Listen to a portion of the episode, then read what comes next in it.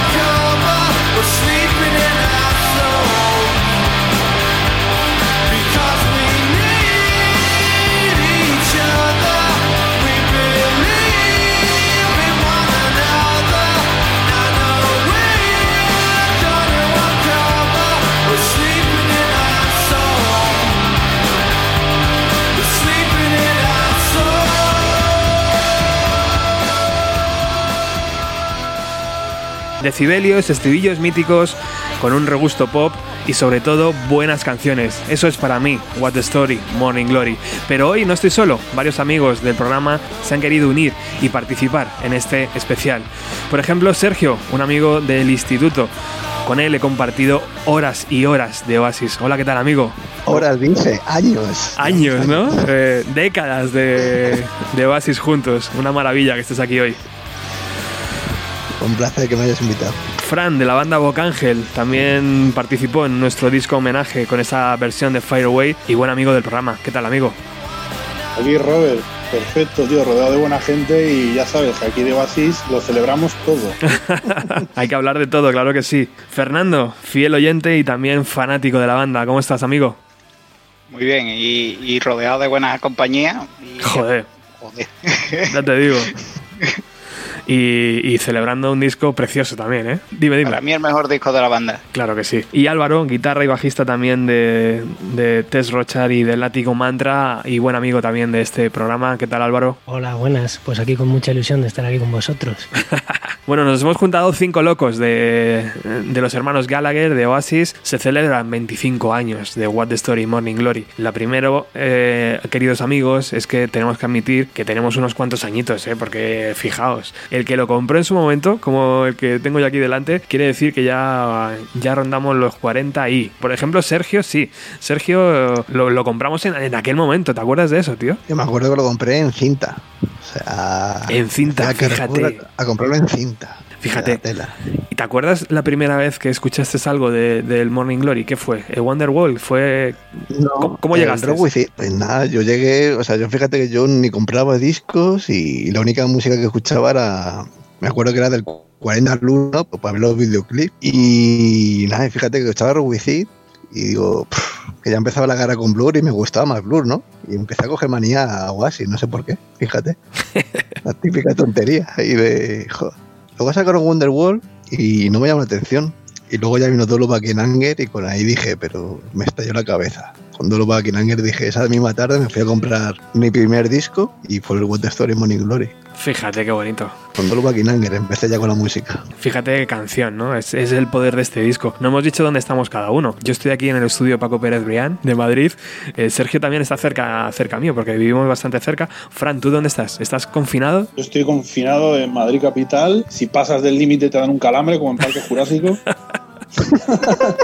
No se te ocurra salir si no es para algo justificado. Ah, para aquí no. Para verte a ti sería algo justificado, aunque yo no lo entienda, pero bueno. ¿Para comprar discos es- justificado o no? ¿Para qué? ¿Para comprar discos? Hombre, eso está más que justificado, tío. Eso es salud. De- de- depende cuál. Depende de cuál también. No me tiréis de la lengua, que. Bueno, bueno, Fran es el único de los cinco que tiene la edición 25 años de Morning Glory. Después quiero que nos comente pues algunos detalles que seguramente esa versión tenga y que la normal no. Fran, ¿te acuerdas de la primera vez que escuchaste una canción del Morning Glory? Sí, la recuerdo perfectamente.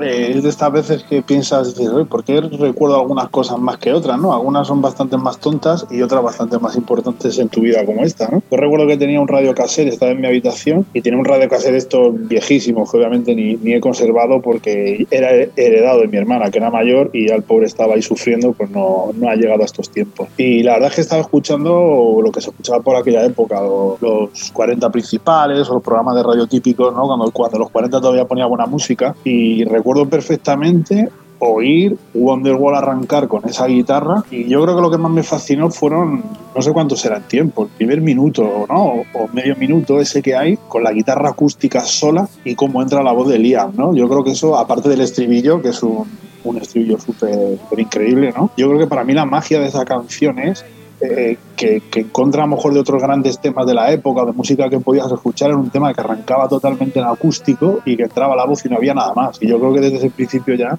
había magia en esa canción y a mí me, me engancharon en ese momento. De hecho, esa canción fue la razón por la que yo quise aprender a tocar la guitarra. Yo quería aprender a tocar esa canción. El motivo de que yo quisiera aprender a tocar la guitarra, el tocar esos acordes y, y la verdad es que me flipó y desde entonces, pues mira, aquí estamos. Igual que estaba comentando Sergio, después fue el otro bombazo, que fue prácticamente seguidos con Don Luz Paquinanga, que para mí es el gran tema de, de la banda, ¿no? Y creo que es que fue como dos golpes de efecto brutales. De hecho, creo recordar en alguna entrevista de estas que han hecho recopilando temas, ya que se ha comentado también el tema de Blur, de que el propio bajista de Blur reconocía, ¿no? Que, que en esa pequeña guerra que hubo de single de lanzamiento de ambos discos, que Wonderwall que fue un poco el golpe sobre la mesa, ¿no? De hecho, él mismo reconocía que es que fue empezar a oír a cantar a Liam y dijo, mierda, nos han jodido. ¿Qué hubo de verdad en esa batalla realmente? ¿Hubo algo de verdad o fue todo inventado, no? Fue un poco la prensa. Yo, de hecho, he llegado a leer incluso que en algún concierto durante esa época Noel se llegaba a Graham Cox a tocar con ellos, a un concierto. Y tenían buenas relaciones, en realidad, ¿sabes? De hecho, yo creo que hubo un poco más, más prensa que otra cosa. Creo que en algún momento sí se les iría un poquito de las manos al principio, pero yo creo que era más postureo que otra cosa. Digo internamente, claro, obviamente para la prensa eso era un Claro. de noticias. Fernando, ¿dónde estás? En Sevilla. ¿Y cómo está Sevilla? Semicon- Semi-confinado, pero no al punto de Madrid todavía. Hostias, ¿os dejan salir a la calle? Sí, sí, somos libres de momento. Bien, aprovechalo mientras puedas, tío. A ver si te va a pasar como aquí. Oye, que mm, ¿recuerdas la primera vez de, de escuchar Morning Glory? Sí, como os estaba comentando, a mí me llegó un poquito más tarde, porque obviamente cuando salió el disco yo tenía 5 años y me llegaría pues cuando tendría yo 13, 14 años y me- me- la primera canción que escuché, como comentaba Frank, para mí fue un Wonderwall. Me quedé con ganas de, de- de escuchar más porque la escuché por la radio y bueno, en aquellos momentos estaba comenzando internet. Eh, Este momento que yo aún no tenía internet en casa, pero tenía una dealer que le daba yo una tarrina de discos y una lista con, la- con los discos que yo quería que me descargara. Y, y- y básicamente así, o sea, este fue de los primeros que pedí y, y me lo ponía de, de cabo a rabo y cientos de veces, vaya. También un disco que a mí me introdujo mucho a otras bandas, obviamente la referencia siempre a los Beatles, eh, a los Sex Pistols, Clash, otro tipo de bandas que, que quizás sin este disco no, no, no hubiera introducido, vamos, en mi, en mi, en mi radar. Es verdad que ese te- tenía también esa grandeza y, y bueno, ahora lo veremos, ¿no? Porque en los créditos también ya incluso aceptaban que que habían cogido prestada eh, algún verso de alguna canción, pero sí que es verdad que era muy fácil a partir del Morning Glory ir descubriendo más, ¿no? Esa es la, la grandeza de la música, que una vez que te gusta, que te entra, no te quedes ahí, vete a buscar más. Oye Álvaro, Dime. ¿qué tal, tío? Pues bien, yo estoy en Alcorcón, que también está confinado. Uf, Así que han cerrado puertas allí también. sí, aquí han cerrado también. La leche. Bueno, ¿te acuerdas cuando escuchaste Morning Glory, alguna canción? Pues yo que recuerde, seguramente en la radio oiría, yo tenía 10 años cuando salió.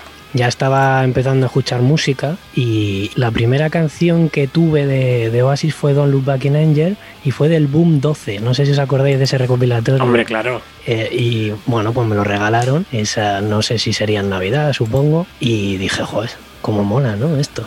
De hecho, bueno, pues de los primeros grupos que me introduje así un poco más modernos fueron Oasis y Blue. Eh, de hecho, el, el, el What Story Morning Glory no lo tuve en físico hasta un poco más tarde. O sea, en físico me refiero en original, pero sí que recuerdo que una, una chica de mi clase me lo grabó en cinta, en cassette. Y pues flipaba ahí con el Wallman, ahí rebobinando con el Bolivic. Y, pero el, el- el primero que tuve en realidad en CD original fue el, el siguiente, el Vigierna. Oh, gran disco también, ¿eh? Sí, un discazo. Enorme. Otro tipo de sonido, un poquito más barroco, ¿no? Un poquito más con ese muro de guitarras, pero también grandes canciones. Sí, la verdad es que es una pasada. Pero vamos, el, el Morning Glory, pues el What Story Morning Glory es, es con el que pues saltaron y, y no serían lo que, lo que son sin él, claro. Bueno, yo no sé vosotros, pero yo tengo aquí. Tengo aquí esto que, que, es, que significan unos hielos y me voy a hacer una ginebra porque ya que estamos hablando de un grupo inglés, que mejor que, que darle aquí un poquito. Sí, porque el té es malo, ¿no? La ginebra, bueno, el té inglés es malo. El té a estas horas a mí no me entra, no sé a ti.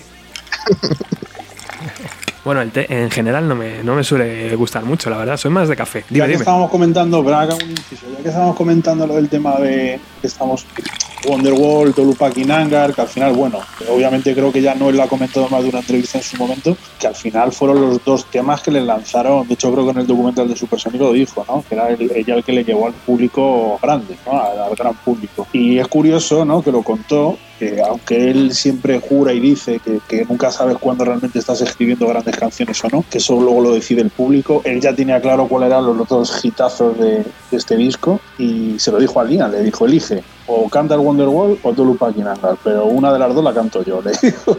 Entonces, pues yo creo que al final fueron los dos grandes temas que si no te había enganchado ya alguno del disco anterior, tipo Live Forever y cosas así, Oh, eh, alguna de estas dos canciones eh, tenían que, que cogerte, ¿no? Y de hecho ahí está eh, la cosa tan maravillosa que pasó en un momento tan duro en, en Manchester, ¿no? Cuando estaban en, en la manifestación por los atentados que sucedieron allí, eh, al final esa chica empezó a cantar la canción y es que todo el mundo se la sabía. sí, sí, sí, sí, sí. No sé si os pasa también a vosotros. Para mí, Whatever es como el puente, ¿no? Entre el primer disco y el segundo. Sí, Sí. bueno, es un tema más, más en la línea, ¿no? Que empieza a sonar un poco. Yo creo que la gran diferencia entre el primer y el segundo disco es que el primero es mucho más crudo, más garajero, por llamarlo de alguna manera. Distorsiones muy, muy crudas, con, con ritmos muy, muy batallantes y, y, sin embargo Whatever yo creo que fue un poco el perfil ¿no? de cómo iban a ser los nuevos temas, un poco más ligero, ¿no? llamémoslo así. Totalmente. Claro, al final es em, consiguieron ser más comerciales y por eso llegar a, a más público, yo creo. O sea, es como una evolución hacia Fue totalmente buscado, ¿no, Álvaro? O sea, el, Claro. hecho, el hecho de perfilar el sonido rockero del primer disco y el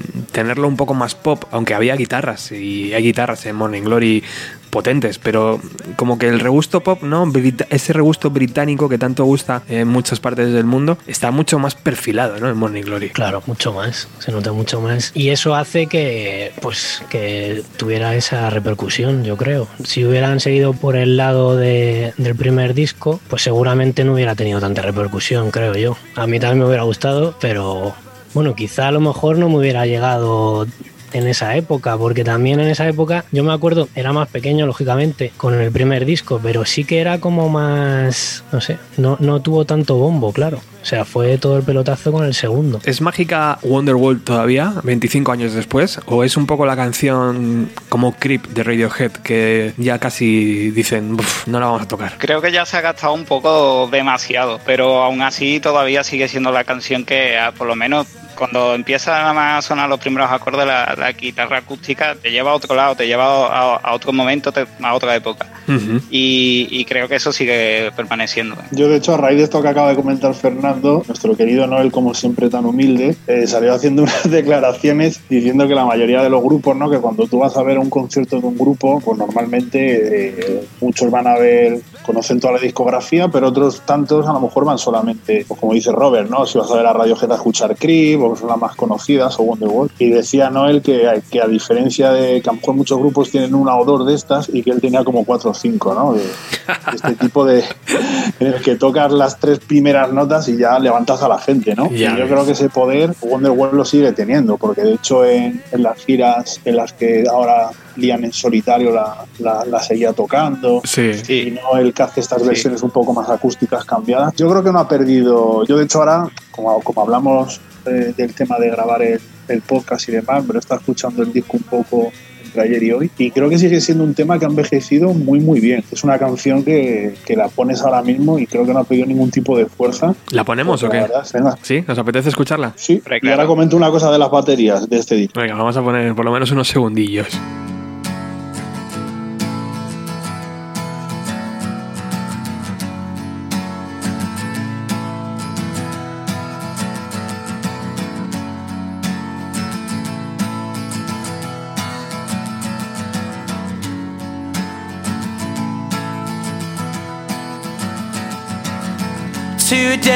Is gonna be the day that they're gonna throw it back to you.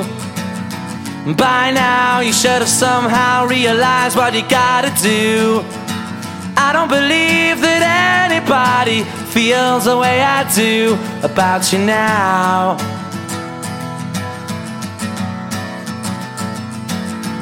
Backbeat, the word is on the street that the fire in your heart is out. Sure you've heard it all before, but you never really had a doubt. I don't believe that anybody feels the way I do about you now.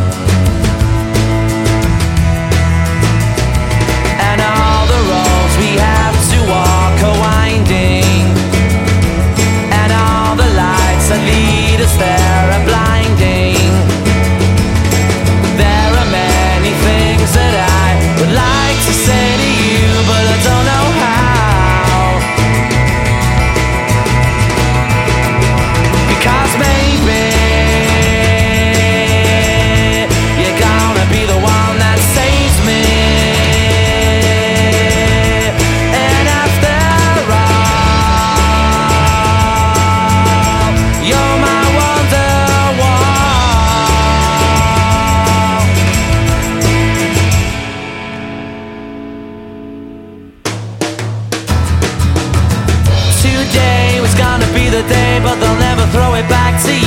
No sé si os pasa lo mismo a vosotros, pero para mí Wonderwall es primero la voz de Liam Gallagher, por supuesto.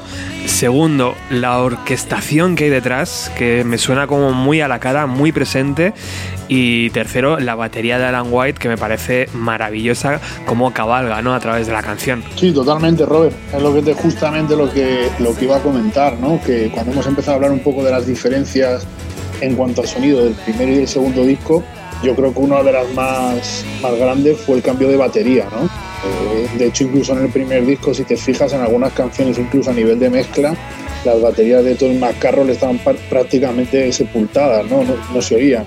Y aquí, sin embargo, eh, eh, creo que es una parte muy importante en temas como Wonderwall y Cast No Shadow, eh, el tema de las baterías, ese estilo que tenía tanto de redoblar los timbales Alan White, ¿no? Eh, un poco el, el recurso que utiliza bastante en el, Sí. en el disco en muchas partes y que le daba un swing y un rollo de puta madre. Creo que, que, que como hay tantas cosas maravillosas en esta canción, a lo mejor es una cosa que pasa desapercibida, pero la batería es, es muy buena, ¿no? Y, y aparte, eh, eh, creo que igual que la voz de Liam es súper importante, si hay un rasgo identificativo de- del estilo de tocar de Noel, no, todos sabemos que no es Steve Vai, pero que él dentro de su estilo, esa manera de tocar esos acordes, aparte ese, es- ese tipo de acordes que utiliza en esta canción es uno que ha utilizado muchísimo. La manera de tocarlos con el, con el capo en el traste 2 o en el que sea, ¿no? y poniendo estos, estas figuras de acordes que utiliza y la manera de rasgar con la mano derecha, creo que es una de las marcas de la casa de, de Noel, por lo que creo que yo creo que también fue una de las razones por las que esta canción es tan representativa de Oasis, porque tiene muchas de las cosas que les hacía diferentes al resto. Desde luego que sí. ¿Os acordáis del single eh, Wonderwall? Esa chica, ese marco, donde detrás del marco veíamos a esa chica en el campo. Sí, Para mí es mejor single de Oasis, vamos.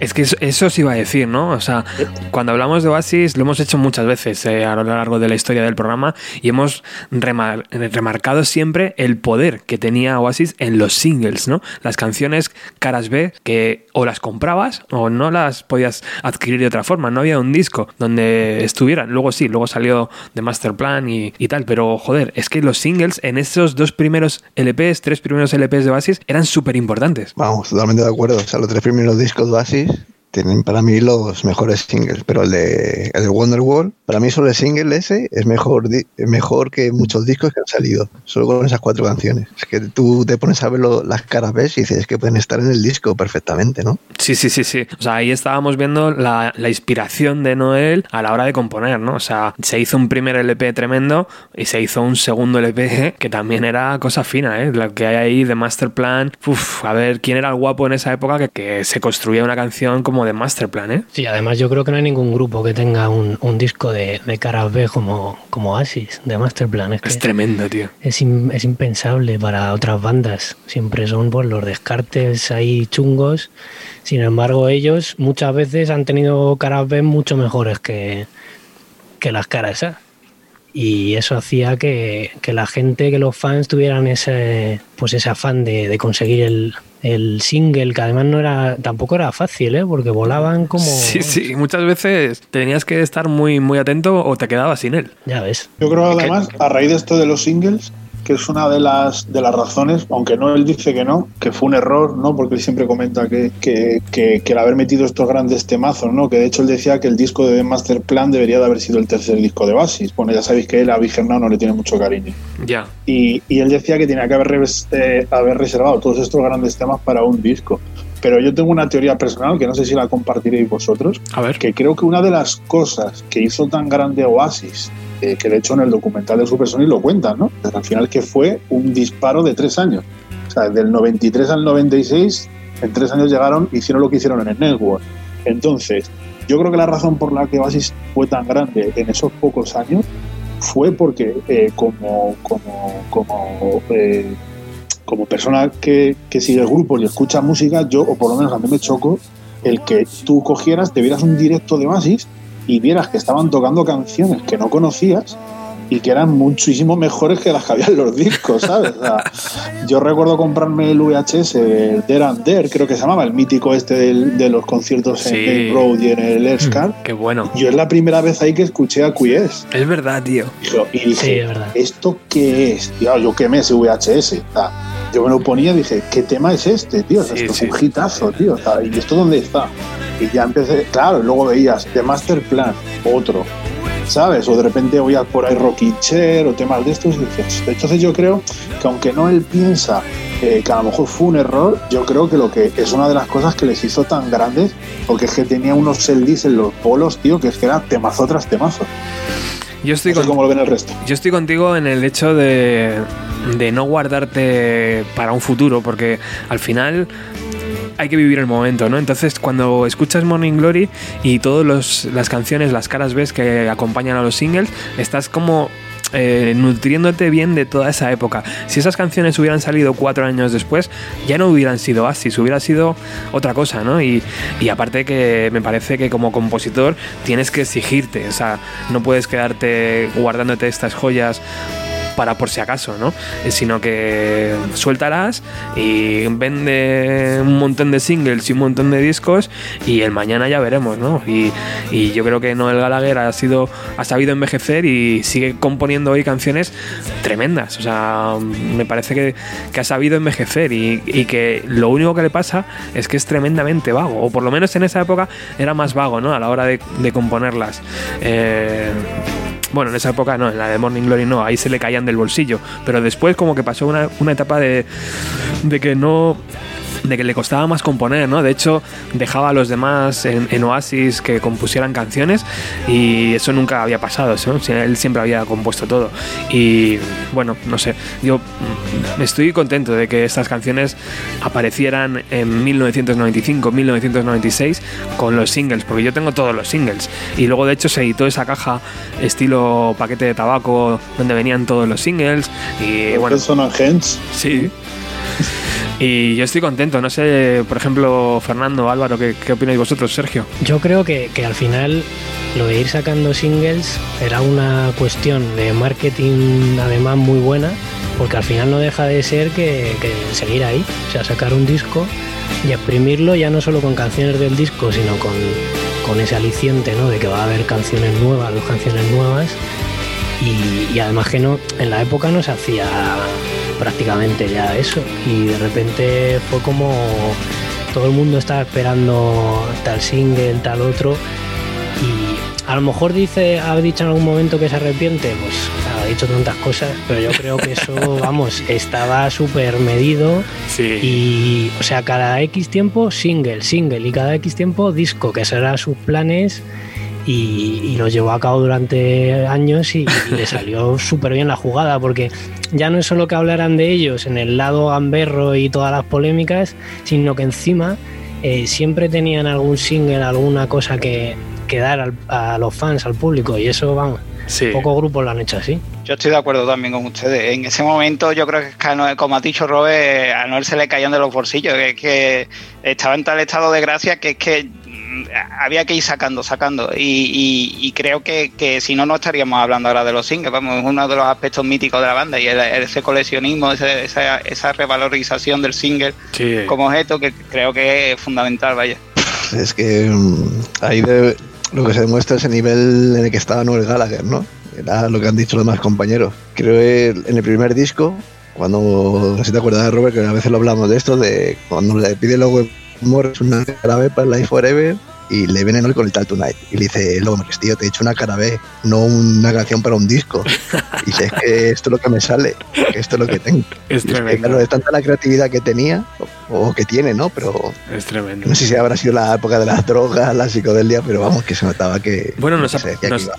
Nos ha pasado con el resto de bandas, ¿no? Cuando son jóvenes, cuando tienen hambre, cuando están ahí a punto de, de acariciar la fama, ¿no? Es cuando están dando lo mejor de sí y es en este momento, ¿no? Cuando estamos hablando de Oasis, ese Morning Glory, cuando, estamos, cuando están llegando, ¿no? A la cima y no se lo quieren perder y están apostando fuerte. Luego cuando ya están arriba, pues, a ver, le ha pasado a todo tipo de bandas, ¿no? Que se estancan un poco, eh, no saben hacia dónde tirar, bueno, no sé, si eres Radiohead, no, por ejemplo, porque ellos han seguido su ritmo. Pero hay muchas bandas que les ha pasado, ¿no? Que, que se vuelven un poco aburridas, ¿no? Pero fíjate, o así no, hasta el tercer disco que parecía que iban a seguir con la misma línea, pero con el standing, para mí el standing fue un cambio dentro de lo que eran ellos, ¿no? O sea, me pareció un sonido distinto a lo que estaban haciendo. Mm. Y para mí, al día de hoy, el standing es el mejor disco de, de Oasis. Aunque no tiene himno, pero a mí el standing me encanta. Durante años lo que se le ha criticado a Oasis es que se movían en los 3-4 acordes siempre en los mismos, ¿no? Y que siempre componían el mismo tipo de canción. Y es verdad que poco a poco evolucionaron, ¿no? Pero lo que hacían otras bandas en 3-4 años, ellos tardaban en hacerlo 10 años, ¿no? Pero para mí, como fan, me daba igual, porque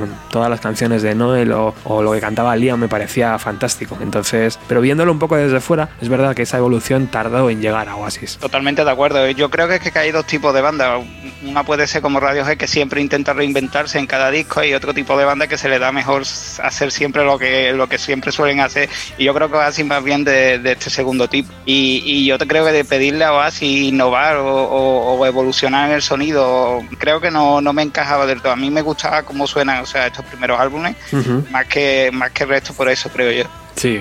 O sea, si estoy de acuerdo resto. Y además, sobre todo, yo creo que si hay que elegir un disco, por a mí no me gusta para nada poner etiquetas, ¿no? Pero bueno, ya que estamos rememorando aquella época, ¿no? Yo creo que el disco que más sonó, si es que hubo un estilo cerrado del concepto del Britpop, yo creo que fue este, ¿no? Eh, es un disco muy representativo. De hecho, le dieron un premio, no sé qué en gala fue, ¿no? Al mejor disco de los últimos 20 años, no sé cuándo fue, que Liam cogió y se lo tiró al público, ¿no? El, el premio. Joder. Y sí, además se lo, se lo felicitó a todo el mundo menos a Noel. Le dio las gracias a todo el mundo menos, no, nombró a todo el mundo, Alan White, a todo el mundo, tal, menos a él. Y, y, y yo creo que este disco define mucho ese, ese el sonido de- del concepto de- del Britpop, que iba un poco, aunque no se parecían mucho o para nada casi al estilo de blues, yo creo que se podía encajar un poco en todo ese estilo de sonido que había en, en la época y que se intentó todo agrupar en, en el concepto del Britpop. Y sobre lo que estáis comentando de, de lo- del estilo, eh, sí es verdad que a lo mejor el disco que hubiera sido más rompedor, que hubiese salido a lo mejor justo del Here Now y que a lo mejor, como estáis comentando, hu- hubiera sido como un giro un poco más radical, hubiera sido que Big Your Soul hubiese salido en 2001 a lo mejor. ¿no? Yo creo que es el, a mí por lo menos me, me ha parecido que el último disco que hicieron es cuando volvieron a, a volver a decir algo interesante como, como banda a nivel general, a nivel sonoro. Con el último, no sé si a lo mejor nos estamos yendo un poco con esto del Morning Glory, pero... eh, Bueno, es un, buen, sí. es un buen repaso, yo creo que sí, y es verdad que en el último parecía que volvían a ser ellos, ¿no? Y justo ahí llegó lo de París y la separación y todo este rollo, pero estoy de acuerdo, ese LP nos traía unos oasis más frescos y más dinámicos. Sí, como con un poquito temas como Falling Down, ¿no? Como que me parece que lo cantaba Noel, con ese toque, porque la verdad es que Noel, es verdad que a lo mejor era el que capitaneaba un poco el tema de la producción del grupo, eh, de que era un poco conservador, pero Noel hizo un montón de colaboraciones con los Chemical Brothers, siempre es una persona que ha estado cercana a la música también, de hacer temas, pues colaboraciones con grupos de música electrónica. Y yo creo que en DJ Soul se soltó un poquito más y había como más bases de baterías de loops también y cosas así. Y yo creo que en ese sentido Noel siempre ha sido una persona bastante inquieta. Pero sí es verdad que a lo mejor Oasis era un mastodonte muy grande de mover, ¿no? A nivel musical, también con el resto de, de participantes y que a lo mejor en, en bandas como Radiohead, pues yo creo que lo come, o se comentó, ¿no, Robert? En, en- en el, en el programa que se hizo y demás, Sí. que, que lo comentaban los mismos músicos que cuando hicieron Key Day todos tuvieron que aprender a utilizar esas máquinas, ¿no? Porque al final eran todos guitarristas, bajistas y no sabían un poco. Y, y a lo mejor sí es verdad que hay bandas, como estaba comentando, creo que ha sido Fernando Álvaro, ahora no me acuerdo, que son más proclives a lo mejor a hacer ese tipo de cambios y que le salen bien. Y yo creo que Oasis al final han hecho lo que saben hacer mejor, ¿no? Que es rock. Yo creo que no es- en cierto modo no son del todo comparables con otras bandas. O sea, lo que voy a decir es un poco de fan loco, ¿no? Pero, pero es que no llegaron, o sea, ninguna banda llegó a ese punto de, de o sea, la Oasis manía, yo lo que recuerdo, y los recortes que tengo de la época, que es que salían en todas partes. O sea, salían, me acuerdo que en los 40 principales había una sección incluso de, de fans o algo así, que me acuerdo que grababa ahí canciones, salían hasta en la Super Pop, en todas partes. O sea, llegaron a un punto con este disco, con el What the Story Morning Glory, que es que estaban, o sea, ningún grupo de, del Britpop que llegó a, a esa, a ese, no sé, a esa repercusión tan grande eh, a nivel mundial. O sea, Es que es al- que, entonces, metidos en esa rueda de, de, de- yo creo que ahí pues dijeron, pues tiramos para lo que sabemos hacer, porque ¿cómo te vas a poner? O sea, no, no es lo mismo Radiohead, que sí tuvieron su éxito, pero no llegaron a tanto y eh, de forma masiva, ¿eh? no digo que sean mejores ni peores, pero yo creo que es bastante diferente por eso, porque no sé, que como que te da más pie a, experimentar eh, si no tienes ese éxito tan tan masivo. Yo creo además que tengo la sensación que, a ver, con lo que he dicho antes, no quiere decir a lo mejor que, que fuera una limitación por parte de ellos, ¿eh? sino simplemente yo creo que han hecho siempre la música que han querido. De hecho, lo habéis comentado antes que el cambio que hubo del Big al siguiente disco se notó que sonaban de otra manera, con otros músicos también, y que y perfilaron un poco el sonido más a- a- hacia el futuro. Pero sí es verdad lo que está comentando Álvaro, que eh, en realidad fue la única banda, por decirlo así de alguna manera, de aquella época que logró llegar tan alto a nivel de éxito, ¿vale? Porque sí es verdad que, ha- que hay otras bandas que se han mantenido, que han ido creciendo y ahora están tocando en estadios, ¿vale? Pero a lo mejor con sus primeros discos no salían de salas de a lo mejor de 15.000 personas, ¿no? Pero claro, daos cuenta que es que ellos, lo que hemos comentado antes, que es que en menos de tres años se plantaron en un par de conciertos delante de 250.000 personas, ¿no? Bueno, Con este disco. ver, está claro que con el What Story, o sea, aparte de que es un discazo, también han tenido un- fue la época del Britpop, o sea, hubo un boom ahí que era solo se escuchaba la música inglesa, ¿no? Hubo que si Sweat, Pur, no hubo un bombazo. Y encima venían de un disco como que el Definitive Maybe, pues era como ostras, pero creo que o sea, como que tuvieron mu- mucho a favor, ¿no? O sea, la prensa pues todos los movidas que tenían eran portadas, o sea, como que tuvieron mucho a favor. O sea, yo creo que también les ha ayudado mucho eso, porque que cada vez que sacaban un disco nuevo, siempre se comparaban con el primero y no con el What Story. O sea, era como, no sé, tener un trauma ahí con el primero y no con el segundo. Es como que siempre se están comparando con el primero. Es como, tenemos que hacerlo como el primero que es el mejor. Nos damos cuenta que nosotros estábamos en España, entonces estábamos relativamente cerca de todo el fenómeno. Estoy seguro de que en Estados Unidos la cosa era diferente. De hecho, ellos lo decían, ¿no? La conquista del mundo era ir a Estados Unidos y triunfar, porque en el resto del mundo se les abrían las puertas, ¿no? Pero Estados Unidos era el mercado a conquistar y yo creo que allí estaba pasando otra cosa. Aquí, en Europa, sí, el Britpop, el Sweat, Blur, Oasis, Elástica, todo esto. En Estados Unidos, otro cuento. Pero había mucha gente en Estados Unidos que le tenía tirria o así. Eh, ya con el Good Story eran como. Bueno, es que siempre cuentan las bandas y inglesas que triunfar allí es cosa, cosa de pocos. El que las bandas inglesas triunfen allí en Claro. Estados Unidos, ¿no? Creo que lo han comentado alguna vez. Sí, chicos, si, si existiera la máquina de- del tiempo, ¿volveríais a ese pedazo de concierto en Network? Sí. Sin duda, Pues ¿no? fíjate, Robert, que yo elegiría el de Main Road, tío, la segunda noche. Me encanta ese concierto. Siempre tiene que haber uno que se salga un poco de, del rollo. Yo diría que, que si se vuelven a juntar, solo hicieran uno, un par de conciertos como el de Network. Bueno, está. bueno. Y se vuelven a separar. Para- hicieran eso y ya está. Para medio millón de personas, ¿no? Ahí todos juntos con el coronavirus. Hombre, cuando pase esto, pero digo Bien que si se van a juntar. Venga, vamos a escuchar de, vamos a escuchar de Master, de Master Plan en ese concierto en Network. Creo que eran 250.000 personas cada día. Fueron dos días, ¿no? Eso es, sí, medio millón de personas y por lo que se estipula, se llegaron a solicitar hasta dos millones de entradas. Madre mía. Dice, dice Noel, creo que podían haber estado allí tocando una semana y que no sabe por qué no lo hicieron. Hubieran sido hi- hipermillonarios en ese momento ya, ¿no? Bueno, he de comentar que el cartel oficial era un mini festival. También, obvia- obvia- obviamente, el reclamo grande era ver a Oasis ahí, pero se llevaron buenas bandas como Stereophonics, Prodigy, ¿verdad? Puede ser, Prodigy. Kula Shaker. Luego una banda, sí, es verdad. Luego una banda que hacía tributo a los Beatles. O sea, hicieron ahí un pequeño de. Qué bueno, y se tío. convirtió eh, prácticamente un evento social. Porque, bueno, salen imágenes ahí que estuvo Kate Moss por allí, Sí. todas las típicas estrellas del momento. Venga, pues os invito a, a regresar a ese momento ahora.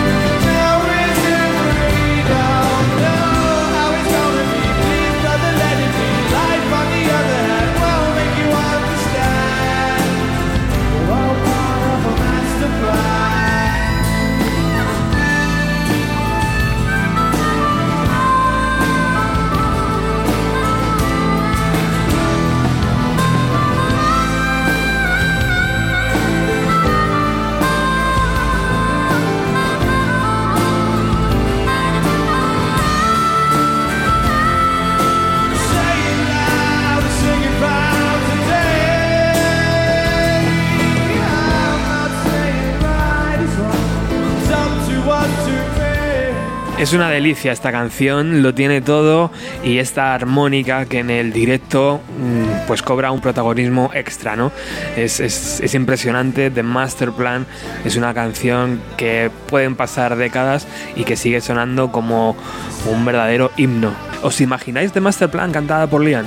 Yo es que hay algunas canciones, si es verdad que luego nos hemos llegado a grandes sorpresas, por lo menos yo a nivel personal, como con Satson, que pensaba que siempre iba a ser una canción que le quedaba muy bien a Noel, ¿no? Ese rollo tranquilito.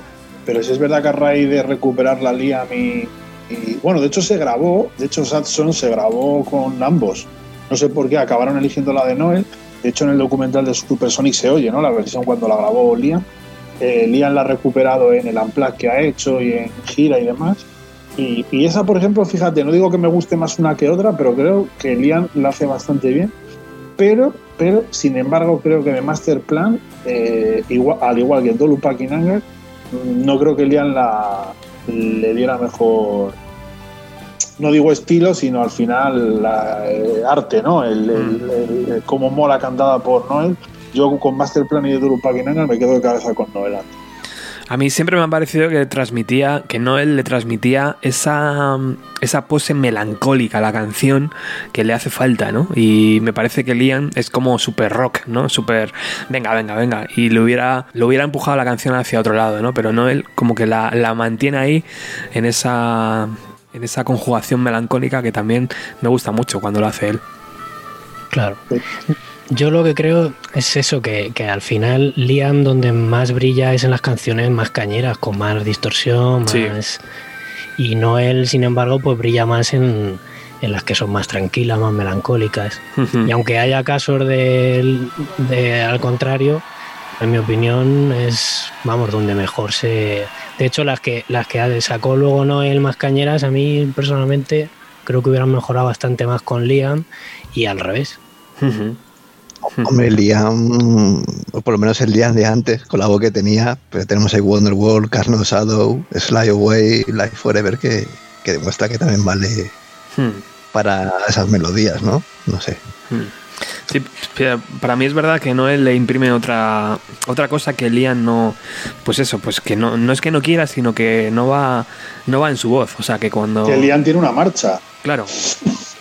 Y a muchas veces, bueno, en, en Married with Children sí es verdad que ahí controla un poco más, la hace un poco más, como dice Robert, más melancólica, pero sí es verdad que Liam tiene dos marchas, o sea, es la hostia, o sea, es su virtud al final, ¿no? Que al final es, es su toque, ¿no? Pero sí es verdad que para temas estos en los que te tienes que sumergir un poco en el ambiente de la canción, creo que Noel lo supo hacer mucho mejor en temas como de Master Plan eh, incluso Dolu Pakinanga, que no es justamente una, una canción, una, ¿cómo dice? una canción tranquila, ¿no? que al final es un tema de rock, pero yo creo que le saben en, algún momento también por un poco de pasión, a lo mejor también porque él tiene la percepción al, al haber hecho la canción, al final eso siempre te da una cierta ventaja. Mm. Claro, yo lo, yo lo decía un poco de forma general. Luego, por ejemplo, Don't Go Away de, de Now, pues con, con Liam también es la leche, ¿no? Pero pero no sé, por lo general como que la voz esa que tiene más Noel, además Noel como que con el paso del tiempo ha ido mejorando según han pasado los años, porque al principio cantaba regular y ha ido mejorando, mejorando, mejorando y Liam un poco al revés, ahora ha recuperado, pero entonces es como que para cuando metía caña, hablo ya un poco del directo, pues llegaba, porque mola, aunque la tuviera así un poco perruna, pero no él estaba ahí para todo lo que requería un poquito más de menos decibelios. Le da un toque también de, de, autenticidad cuando son temas así más nostálgicos, más, más melancólicos y al ser compositor creo que, que eso afecta también en esas canciones, vaya. Bueno, ahí tenemos también el, el ampla que hizo la MTV, ¿no? Cuando el día le dejó tirado y se lo ventiló todo Noel y, y es una joya, vamos, ese, ese unplug. Ahora que está comentando esto Sergio y por comentar un poco, la verdad es que en aquella época, y creo que lo hemos dicho ya, creo que, que sin querer a veces cometieron todas las acciones necesarias para llegar a donde llegaron, ¿no? Porque yo creo que también lo que les hicieron un poco especiales era eso, ¿no? que al final todas las bandas pues hacían su música, salían, pero es que ellos siempre estaban metidos con algún rollo, o sea, siempre tenían algo diferente, algún, alguna noticia un poco que, que, contar, ¿no? Que no le incluso haces siempre se ha quejado, ¿no? Porque él decía que prefería que hablaran de su música que de sus líos, ¿no? Pero sí es verdad que, que al final empiezas a hacer un recorrido por aquella época y si os dais cuenta siempre nos estamos acordando de alguna cosita que pasó, ¿no? Si no fue eso fue otro. Antes de cerrar lo del tema de Masterplan, yo quería comentar una última cosa. Yo es una cosa que siempre he echado en falta cuando la tocaban en directo, y es que creo que hicieron un trabajo cojonudo en la grabación, y fue grabar el solo de guitarra eh, hacia atrás. Y creo que lo han comentado en alguna entrevista, que el solo de guitarra está grabado con el efecto este del autorrivez, como cuando pones los discos al revés. Qué bueno, tío. Y, y sí es verdad que es una cosa que quería comentar yo un poco aquí, que no sé a lo mejor eh, lo- los que estén más pendientes de ese tipo de cosas a nivel de musicales y demás, me dio una sensación un poco de que en aquella época, en aquellas giras, se sacrificaban a veces cosas de, que hacían en el, en el disco y no lo hacían en el directo, ¿no? Como pasaba a lo mejor en, en las entradas de Morning Glory, que no hacían el bending este de tan fuerte que hacían en la canción. Y esto es una de las cosas que me que echaba en falta, tío, no oír ese solo que estaba súper, súper chulo. Bueno, ya lo hacían los Beatles, ¿no? Imagino que eso también fue un, un guiño a los Beatles, el hecho de hacerlo hacia atrás, ¿no? Sí, sí, seguramente. Bueno, no, ya sabes que, que va con su guía, su guía preparada de cosas Hombre, que hacer, ¿no? Creo que ahí Noel tiene un montón de cosas que contar también, porque yo creo que hacían muy cosas muy interesantes en, la, en, en las grabaciones, contando la corta experiencia que tenían y Hacia ese lado iba yo también ahora, porque yo no he visto el documental todavía. eh, sé que han hecho un pequeño documental de una media hora aproximadamente. Lo que sí he visto es que se lo han hecho a Noel Gallagher, que sí, que es el compositor, que es el que creó las melodías que estamos escuchando, pero no es el que cantó. Y no es el que tocó la batería, y no es el que tocó el bajo, seguramente en muchas canciones, también podría hacerlo. Y tampoco es el que hizo la segunda guitarra, aunque a lo mejor grabó todas y no lo sabemos. El caso es que Oasis eran cinco personas, y me llama mucho la atención, y también eso lo quiero comentar con vosotros, que en este documental solo aparezca una un oasis eh, y necesitamos a todos necesitamos para un disco icónico de 25 años imaginaos no que pasa lo mismo con que están todos los Beatles vivos y de repente solo llaman a Paul McCartney, ¿no? Joder, ¿qué pasa, no? O sea, es algo muy raro. ¿Qué ha pasado aquí para... ¿Cómo lo veis vosotros? Yo lo he visto y. A ver, yo, hay una parte que te emocional, porque ves al nueve veces así, pero también un poco vacío. Porque es verdad que es cojea, ¿no? Es como mínimo, tenía que estar los Liam y Noel, como mínimo. No sé, lo noto como que cojea, como que falta algo, ¿no? Falta la otra mitad. Yo creo que deberían de estar todos, al menos por separado si no quieren verse, pero es que- creo que cada uno puede aportar una visión diferente y, y daría para una película más de más de media hora, vaya. y creo que sería bastante más interesante si hubiera estado Liam contándose sus, sus peleas, sus anécdotas y por la otra parte Noel contando también su, su visión más dentro de, de la compositivamente y de la grabación. Sí, ojo, porque no hay que olvidar, eh, eso es cierto, ¿no? Si es verdad, hombre, que a lo mejor ya no sabemos lo que ha habido por dentro, ¿no? Las negociaciones con, no sé con quién están Oasis ahora mismo, con Sony, ¿no? Me parece que estaban entre ellos o cómo habrán negociado esto, pero sí es cierto, como estaba comentando Fernando, que no se nos tiene que olvidar, que luego se ha sabido por el tiempo, a través de documentales y de cosas, Liam también hizo su trabajo en el disco, ¿no? O sea, eh, creo que Champagne Supernova la clavó a la primera. No sé si fue a la primera o la segunda, o sea, el tío... Sí, en el, en el documental se comenta eso, que, que se quedaba flipado porque es que llegaba, se la cantaba y de primera la sacaba Liam y grababa su voz y lo, se com- iba. lo comenta, ¿no? Cinco días, Sí, sí. cinco canciones, ¿no? Comentaba. eh, Sí, sí, sí, lo comentaba. o sea, eh, sí es verdad que luego un poco Liam, bueno, comentaba un poco, ¿no? Que se aburría un poco porque estuvo muchos días yéndose al pub del pueblo ese pa- porque se aburría, decía que no él se metía con la guitarra horas en el estudio, ¿no? Y tal. Pero bueno, aparte de eso, yo, a lo mejor Liam ahí también puede contar un poco, como estamos comentando, su experiencia grabando, o coño, o Bonhead, Alan White puede contar cómo elaboró esas baterías. Porque no creo que alguien viniese y le diría toca aquí, ¿no? Sería algo también que salió de él y podía haber contado algo, ¿no? Yo creo que. Incluso anécdotas divertidas, yo qué sé. Aunque no Mm. sea solo en plan técnico. Es que por eso veo que este 25 aniversario veo que lo han sacado, a ver, como es lógico, más la discográfica de ser Sony, que creo con lo que estaban, que, que el propio grupo, ¿no? Porque lo veo un poco sacado un poco como deprisa, ¿no? Un documental en el que solo está Noel, una edición que, que lo único que aporta son fotos. No sé, para un 25 aniversario me yo veía más calidad en el anterior, que eran tres CDs, que te venían las caras ver remasterizadas, directos, demos, y este lo veo como un poco forzado, no sé. Que esas ediciones que hicieron de CDs están muy chulas, ¿eh? Yo las tengo, la del primero y el segundo, y es verdad lo dices tú, que el tercer CD ese es donde traía ahí cosas. Creo que lo hemos hablado alguna vez Robert y yo, a los que nos gusta ese material un poco, pues eso, la demo, la canción escondida, a lo mejor alguna canción desechada, todo ese tipo de cosas está súper súper interesante. Y a lo mejor en este aniversario lo que han tirado ha sido más de nostalgia que de otra cosa. Yo mi número. teoría es que, que ha sido Noel el que o salía él o nada. Esa es mi teoría. Bien, Álvaro, ya empezamos a entendernos, tío. Aquí quería llegar yo, a, a la leña. Hombre, ¿Quiénes son de Lian y quiénes de Noel, no? Yo ya voy por el la segunda ginebra y esto lo veo muy, muy parado todavía. lo ves muy apagado, ¿no? Que, Yo, yo de Noel. Que Ah, mola, mola porque había una doble guerra, era Oasis Blur y dentro de Oasis y. Y dentro de Liam, ¿cuál de sus personalidades mola más? Pues claro. Sí, porque Yo podía- soy más de Liam. podías llegar al concierto Sí, claro. y no se presentaba y te jodía, te jodía el fin de semana. Ahora que estamos hablando un poco, perdóname, del, del tema de la popu, o sea, de cómo se reparten la popularidad en la banda, me estoy abriendo el vinilo de vez en cuando para verlo y al final es que podemos recordar todos perfectamente que la verdad es que en Oasis se centraba todo muchísimo en ellos dos. Ahora mismo, bueno, nada más abrir el vinilo tienes a ellos dos directamente, luego dentro el central, que es donde se te van los ojos, son ellos dos. Y bueno, luego hay una foto a cada lado con el resto de los acompañantes, ¿no? Pero sí es verdad que siempre en todas las bandas se, se suele focalizar el foco en algún, en algún miembro, ¿no? Pero yo creo que no así siempre ha sido muy acusado, ¿no? El Liam y Noel y los que iban al lado. Sí, totalmente. Y en este sentido de que como eran hermanos, esa dualidad, ese si- siempre ese tipo de conflictos siempre se, se sacaba a la luz y por eso siempre yo creo que le daban el, pro- el- el protagonismo solamente a los dos, vaya.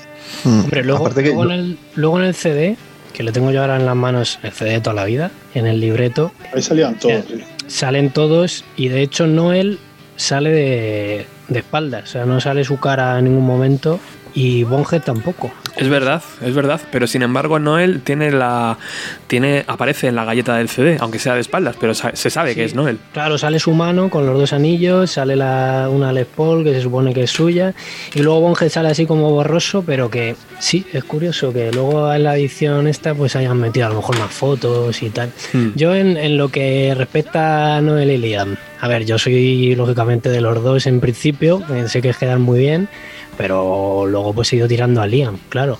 Sé que el compositor fue Noel y tal, pero no sé, le, cogí un poco de... no sé. Es como que además su carrera eh, como que me ha gustado un poco menos en solitario y, y últimamente se está volviendo un poco con esto de que, que no le gusta ponerse la mascarilla, que no sé qué, no sé cuántos. Ojo, eh. Ojo. Un viejo cascarrabias un poco. ¿Quién? ¿Quién? Noel. Noel, Noel. Sí, lo dijo, sí. Noel no se quiere Lo poner que- la mascarilla. El Ya, Club no. Miguel Bosé, Es el Miguel Bosé. británico. Alucino, Pero macho. lo que pasa es que la antigua formación, o sea, cuando hablas de Oasis se habla de los Gallagher, pero es que también en plan de apariencia tú los ves y dices, joder, es que los más rockeros físicamente ves al Liam y a Noel, ves a la- al resto y ves a Bonja y a Alan y que es parece más mayores, ¿no? Yo, Sí. Y luego ves al bajista como ahí todo Ojo, timidillo. ojo que Alan White está bien, ¿eh? Sí, sí, pero por ejemplo, yo para mí, Cuando- una cámara frigorífica, ¿eh, Robert? Alan White. Está, está escondido, ¿eh? Se ha sabido mantener el Cuando-. En una nevera. cuando vi la nueva formación en standing, digo, joder, ahora sí que parece una banda de rock, ¿no? O sea, por- ya por las pintas de los otros, no sé, eran como más, más modernillos, no sé.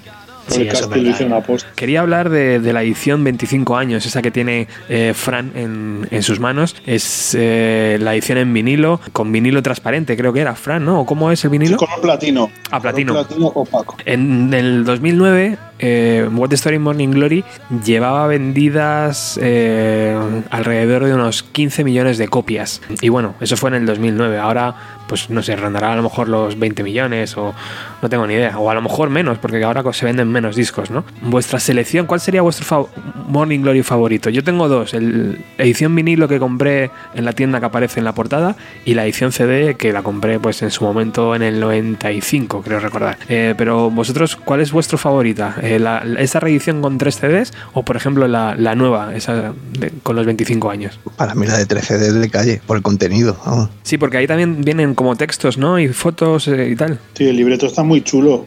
Yo esa, eh, esa no la tengo, me la tengo que hacer con ella todavía. Pues sí, y el primero, el del Definite Made, viene, no sé si sería a lo mejor el cuaderno de Noel, pero viene así como la letra del Live Forever hecha, escrita con bol y tal.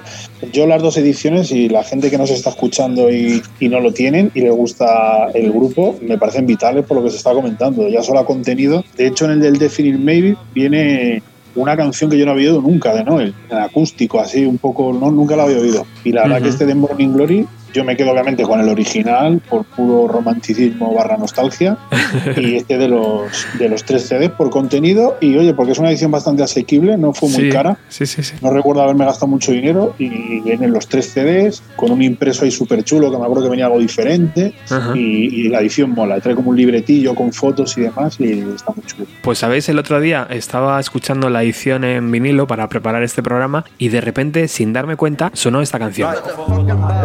You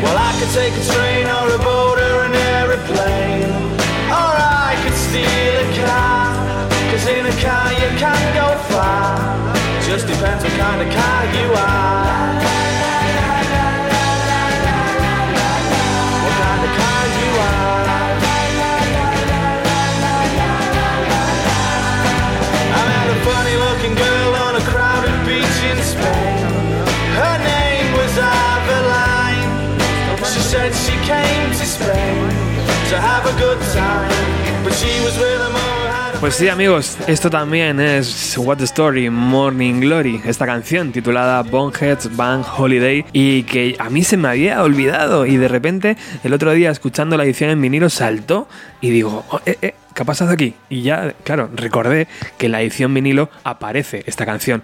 ¿En la tuya también aparece, Fran? Imagino que sí, No. porque en la edición en vinilo... Ah, sí, sí, viene. Sí, sí, sí, es la cuarta pista. Sí, ¿verdad? Pues la que yo tengo no viene. Pero- Robert, que no debe ser el único que se lo ha olvidado, porque a los de Sony, por lo que se ve, la versión digital no, no te viene la canción. En vinilo, por lo que sé, sí pone que te viene esa canción, pero en la digital no. De hecho, en el CD original de la época tampoco venía, o por lo menos a mí esa pista me la. No, no, no, claro. Ahí solo se, No, no, en principio no. solo se Esto se añadió tipo como para hicieron con Satson, creo, ¿no? O con cuál fue en el Definite Mate también, que la versión primera no salió y luego la añadieron en futura versión. Si no recuerdo mal, creo que era para la edición japonesa, pero no estoy muy seguro, ¿eh? Bueno, a mí esto me parece un temazo, Robert, tío. Esta canción me encanta, Y esa referencia a España, ¿verdad? Qué bonito, tío. Me la pongo muchísimo. La verdad es que es una canción que cuando estás así un poco eh, que necesitas energía, yo me la pongo, tío, y me, me alegra un montón, tío. Me parece un tema súper divertido. Eh, aparte se les oye un montón a ellos pasárselo bien Sí, grabándolo, ¿no? sí, Conservaron sí, sí. en la mezcla un montón de las partes ser de cuando grabaron los coros y todo esto, ¿no? Y creo que refleja un poco el, el buen rollo que había en la banda en aquella época, ¿no? Sí. Y, y los grandes momentos que nos dieron gracias por eso a todos. Sí, es una canción muy Beatle, ¿no? Así como con Mm. muy rollo de, pues eso, de grabarla en el momento, de esas, de esas tomas falsas que se incluyen, pero me parece que es una canción muy divertida, que te da muy buena energía y que, bueno, es que en el fondo What the Story Morning Glory es un disco como con, mu- con mucha luz, ¿no? Que, que te conduce hacia sitios bonitos, no, no, no es un disco de grunge, ¿no? Es el himno urbano de, de Oasis. de, de ver. Se tiene que haber llamado así.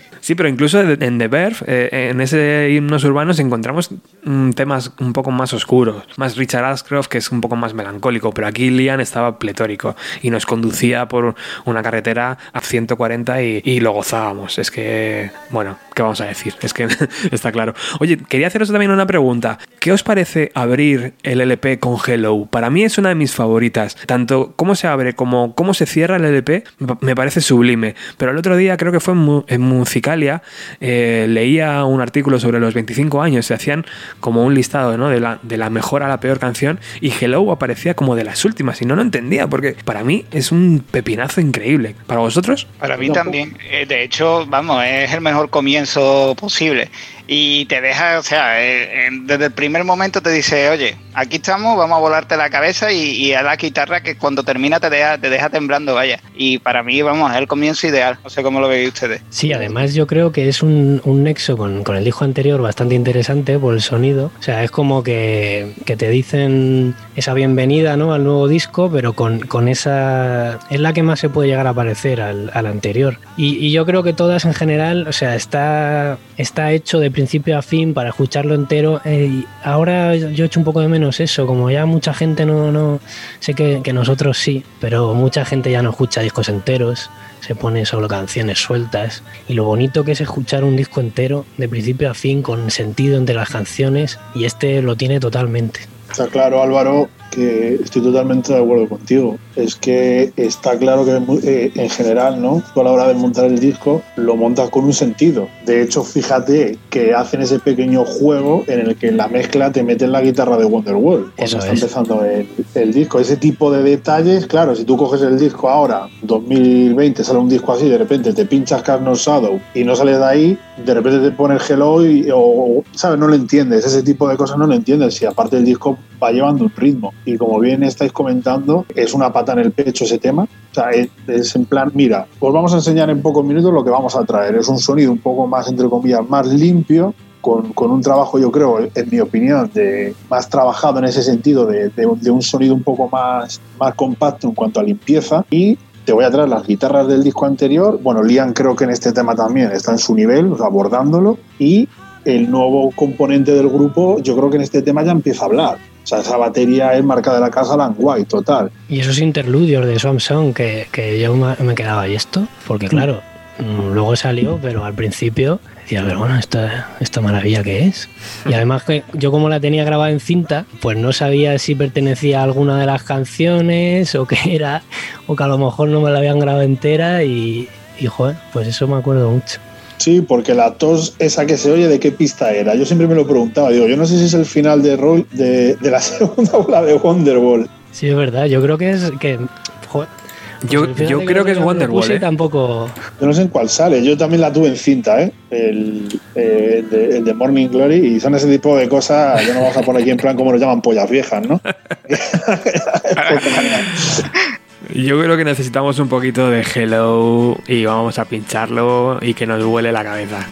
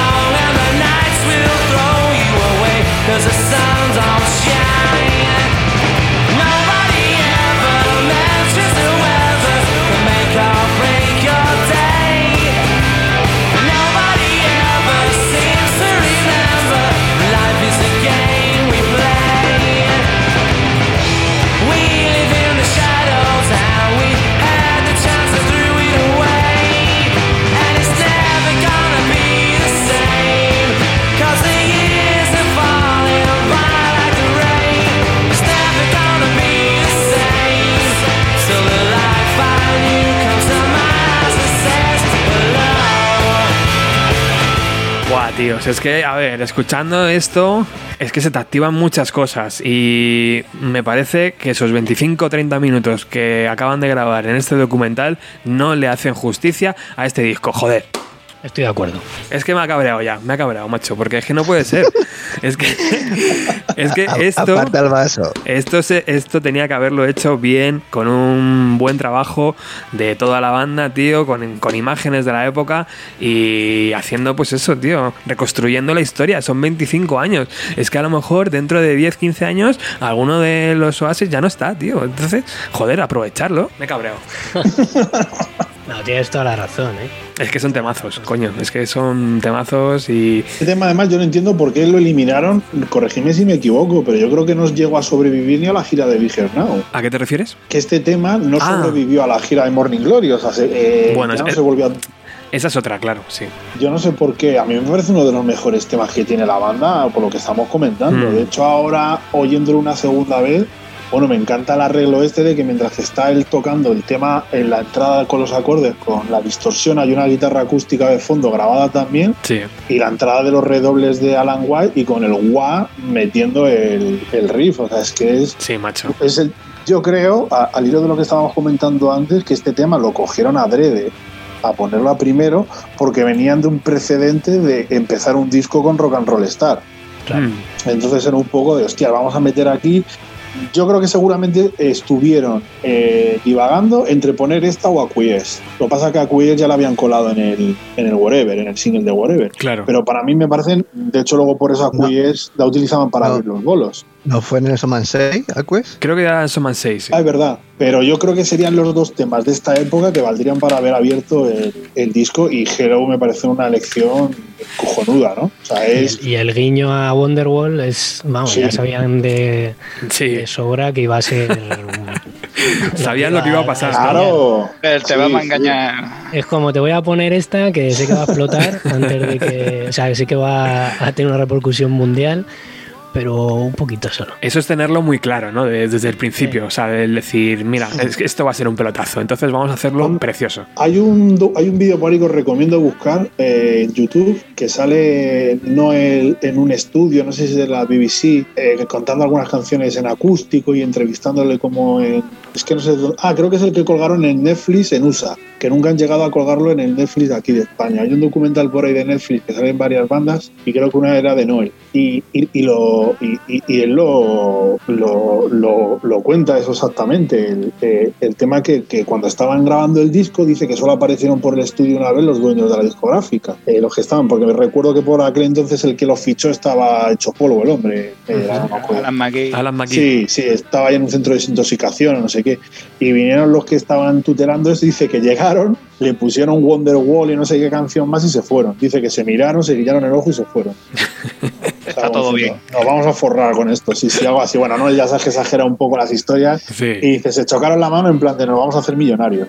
Ya ves, tío. Ya dejando el tema del documental aparte, esta mañana he visto que, que Liam ha hecho otra especie de mini documental que se llama, bueno, él ha puesto 25, ¿no? Solo ha puesto 25 con número y ha puesto un, un pequeño resumen, ¿no? Como diciendo, bueno, ya que no cuenta conmigo, voy a hacer yo mi documental con imágenes del momento, con entrevistas del momento. ¿Alguno lo habéis, visto? No, pero me lo imagino a ahí delante del ordenador ahí con su Claro. editor gratuito, su corta y pega él haciendo Claro, es que yo, yo me imagino a Liam Gallagher también en el momento que se entera de que, que su hermano va a hacer un especial sobre el 25 y él no, ¿no? O sea, ahí ar- ardió Troya. Le veo cogiendo No. imágenes todo. Fuck, fuck, fuck.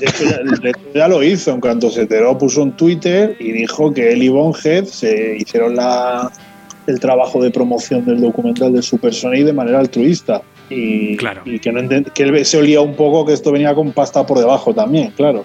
Hombre, es que al final Noel, cuidado, ¿eh? Es el capo, tío, es el jefe, ¿eh? Deja a Noel tranquilo, Álvaro. Hablando de Noel, Don't Look Back in Anger, la canción también que para muchos la favorita de este LP, la que sigue perdurando en el tiempo, la que la toca a día de hoy y sigue sonando fresca, es una canción con ese momento Imagine al principio que no envejece, ¿no, Fran? O sea, ¿qué le pasa a esta canción, tío? Hay canciones que, que son así, ¿no? Que no envejecen. Yo creo que es una canción que ha cobrado vida ella misma. Ya se ha ido de fuera de Noel, de Oasis y de todo, y es una canción universal, ¿no? Ya forma parte de la, de la humanidad, yo creo. O sea, es, es una canción perfecta, a mi parecer, o sea, tanto en arquitectura, sonido, la parte del solo, la vocal, la épica, creo que, creo que es increíble, ¿no? Y como dices tú, ha, ha perdurado muy bien en el tiempo. No, él la sigue tocando, s- yo creo que es la que... Bueno, ahora en esta gira ha metido el, el All You Need Is Love, pero vamos, siempre, siempre cierra los bolos con ella. Y, y- y es la más mágica, ¿no? Por lo que estábamos comentando un poco también antes, Starbury Wonderwall se llevó la peor parte en ese sentido, porque cargó mucho con la fama del grupo, ¿no? Con ser la canción más famosa. Y Dolu Paquinangar era casi igual de buena, ¿no? Bueno, igual de buena, como que estuvo ahí al lado, pero creo que ha, ha sobrevivido un poco mejor al tiempo por eso mismo, porque es una canción un poco más querida por, por, por la gente que sigue más a la banda de cerca. Y, y bueno, yo la, creo que la he visto en un montón de, no sé qué grupo, o sea, qué equipo de fútbol la ponen en algún campo, será el City, me imagino, no sé dónde es, pero la suelen cantar en campos de fútbol. Y, y demás. Y es el, para mí es el gran himno de Oasis, por encima de cualquier otro. No digo que sea la mejor, ojo, digo, digo que es el gran himno. Pues para mí a título personal la mejor de Oasis y vamos, yo la calificaría una de las mm, de las canciones de mi vida, vaya. Y, y tiene algo tan elemental, tan la temática en sí de, de la letra, de, de, no mires atrás con rencor, algo tan universal que yo creo que, puede hacer que, muchas personas se identifiquen con ella, le pongan su, digamos, su momento, su, su historia detrás y, y también lo que tú estabas diciendo. Yo recuerdo eh, que para mí pasó un nivel sublime cuando ya la, se la escuché a Noel en, en el feed de 2015 creo que fue acabó, cerró con esta canción y fue uno de esos momentos en que estabas viendo un artista en directo y tú dices, coño, estoy en el momento perfecto, en el sitio perfecto, a la hora perfecta, con la compañía perfecta y, y este momento no, no, se va a volver a repetir posiblemente. Esa sensación de felicidad que dura unos minutos viendo a un artista y yo la recuerdo con esta canción, vaya. Hombre, y en, la última gira en 2009, cuando cantaba al público, que salía él con la guitarra, yo me acuerdo que hasta la grabé aquí en el, en el Palacio de los Deportes. Buah, los pelos de punta. O sea, es que es una canción que yo creo que no. Que aunque Wonderwall efectivamente se llevó bastante más fama, eh, muchísimo mejor Don Lupaquín Anger, vamos. Sí, hay una parte que me encanta cuando dice lo de por favor no pongas tus manos en una banda de rock and roll y que la acompaña con, con los golpes de guitarra, esa parte me flipa, tío. Esa parte me. Es que esta es una canción, además, que no es, no, no es nada corta, no, sé si, no es muy larga, pero es una canción bastante ambiciosa en cuanto a querer convertirla en un hitazo al público, ¿no? Que normalmente estas canciones siempre se suelen intentar hacer cortitas para que no cansen. El tema está bien y, y es genial, ¿no? Genial, es que no, no, yo no le quitaría nada y encima ese guiño con el piano de, de de Imagine me parece brutal. Sí, totalmente de acuerdo, me parece una canción perfecta, es lo que habéis dicho, aparte de que, como ya he comentado, es la que me introdujo ¿no? a la música, o sea, me pareció, se me quedó la cabeza, me explotó, y me quedo con la versión cuando estaban con Oasis, cuando no era en acústico, y Gems, ellos dos solos, y eso era, para mí, la mejor versión de Dolo Bakerangue.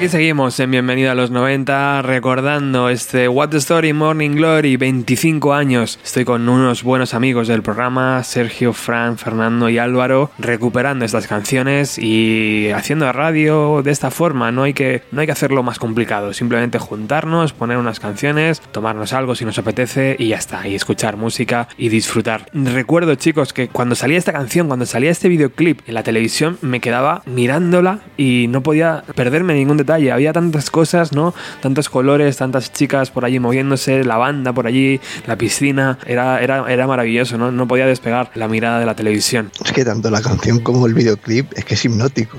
Es que te quedas ahí embobado. Y abajo en ese final, yéndose en el Rolls Royce, ¿no? Era todos, ya con la parte que termina, ¿no? Él diciendo lo de la parte más lentita, ¿no? Mm. Parece un vídeo, justo me estaba acordando ahora cuando la estaban, cuando estábamos escuchándola, el tema del videoclip que fue, fue genial. Es un vídeo súper Sí, súper chulo, con el batería ahí metió la piscina, ¿no? Que estaba como en una plataforma. es verdad. Luego llegó Now, Sí. con la piscina Y- también. Sí, es verdad. Y yo creo que y ya, y ya incluso iban con esa estética ya, no sé si fue un poco aposta para el tema, muy Beatle, ¿no? Sí. Cuando él llevaba estas gafas justo las, las típicas gafas de, de, de Lennon y demás, con la, con la guitarra y demás. Sí. Yo- no sé, yo creo que es sin duda uno de mis... Ahora no, no, no- tendría que hacer un poco de memoria para pensar en el resto, pero yo diría que es el videoclip más chulo que tiene. Y luego también la portada del single, ¿os acordáis de ella? Con esa Sí. eh, llena de flores eh, rojas, eh, blancas y, y azules Claro, como la bandera. por todos los lados. Mm, Sí, sí, totalmente, sí, y con sí, el sí. Camouflage de Noise. Joder, No, tío. sí, ese- Es que eso, esa, sí. esa es una pedazo de versión que también te pone las pilas, pero vamos, ¿eh? Increíble, es que yo creo que en aquella época es lo que estamos comentando. eh, no sé si fue de manera inocente o qué, pero fueron dando los pasos idóneos para llegar a donde llegaron. Joder. Ese sería el resumen de, yo creo, para mí, de, de- de Morning Glory desde el día que salió hasta que terminaron el concierto de Network. Baby, baby, baby, baby.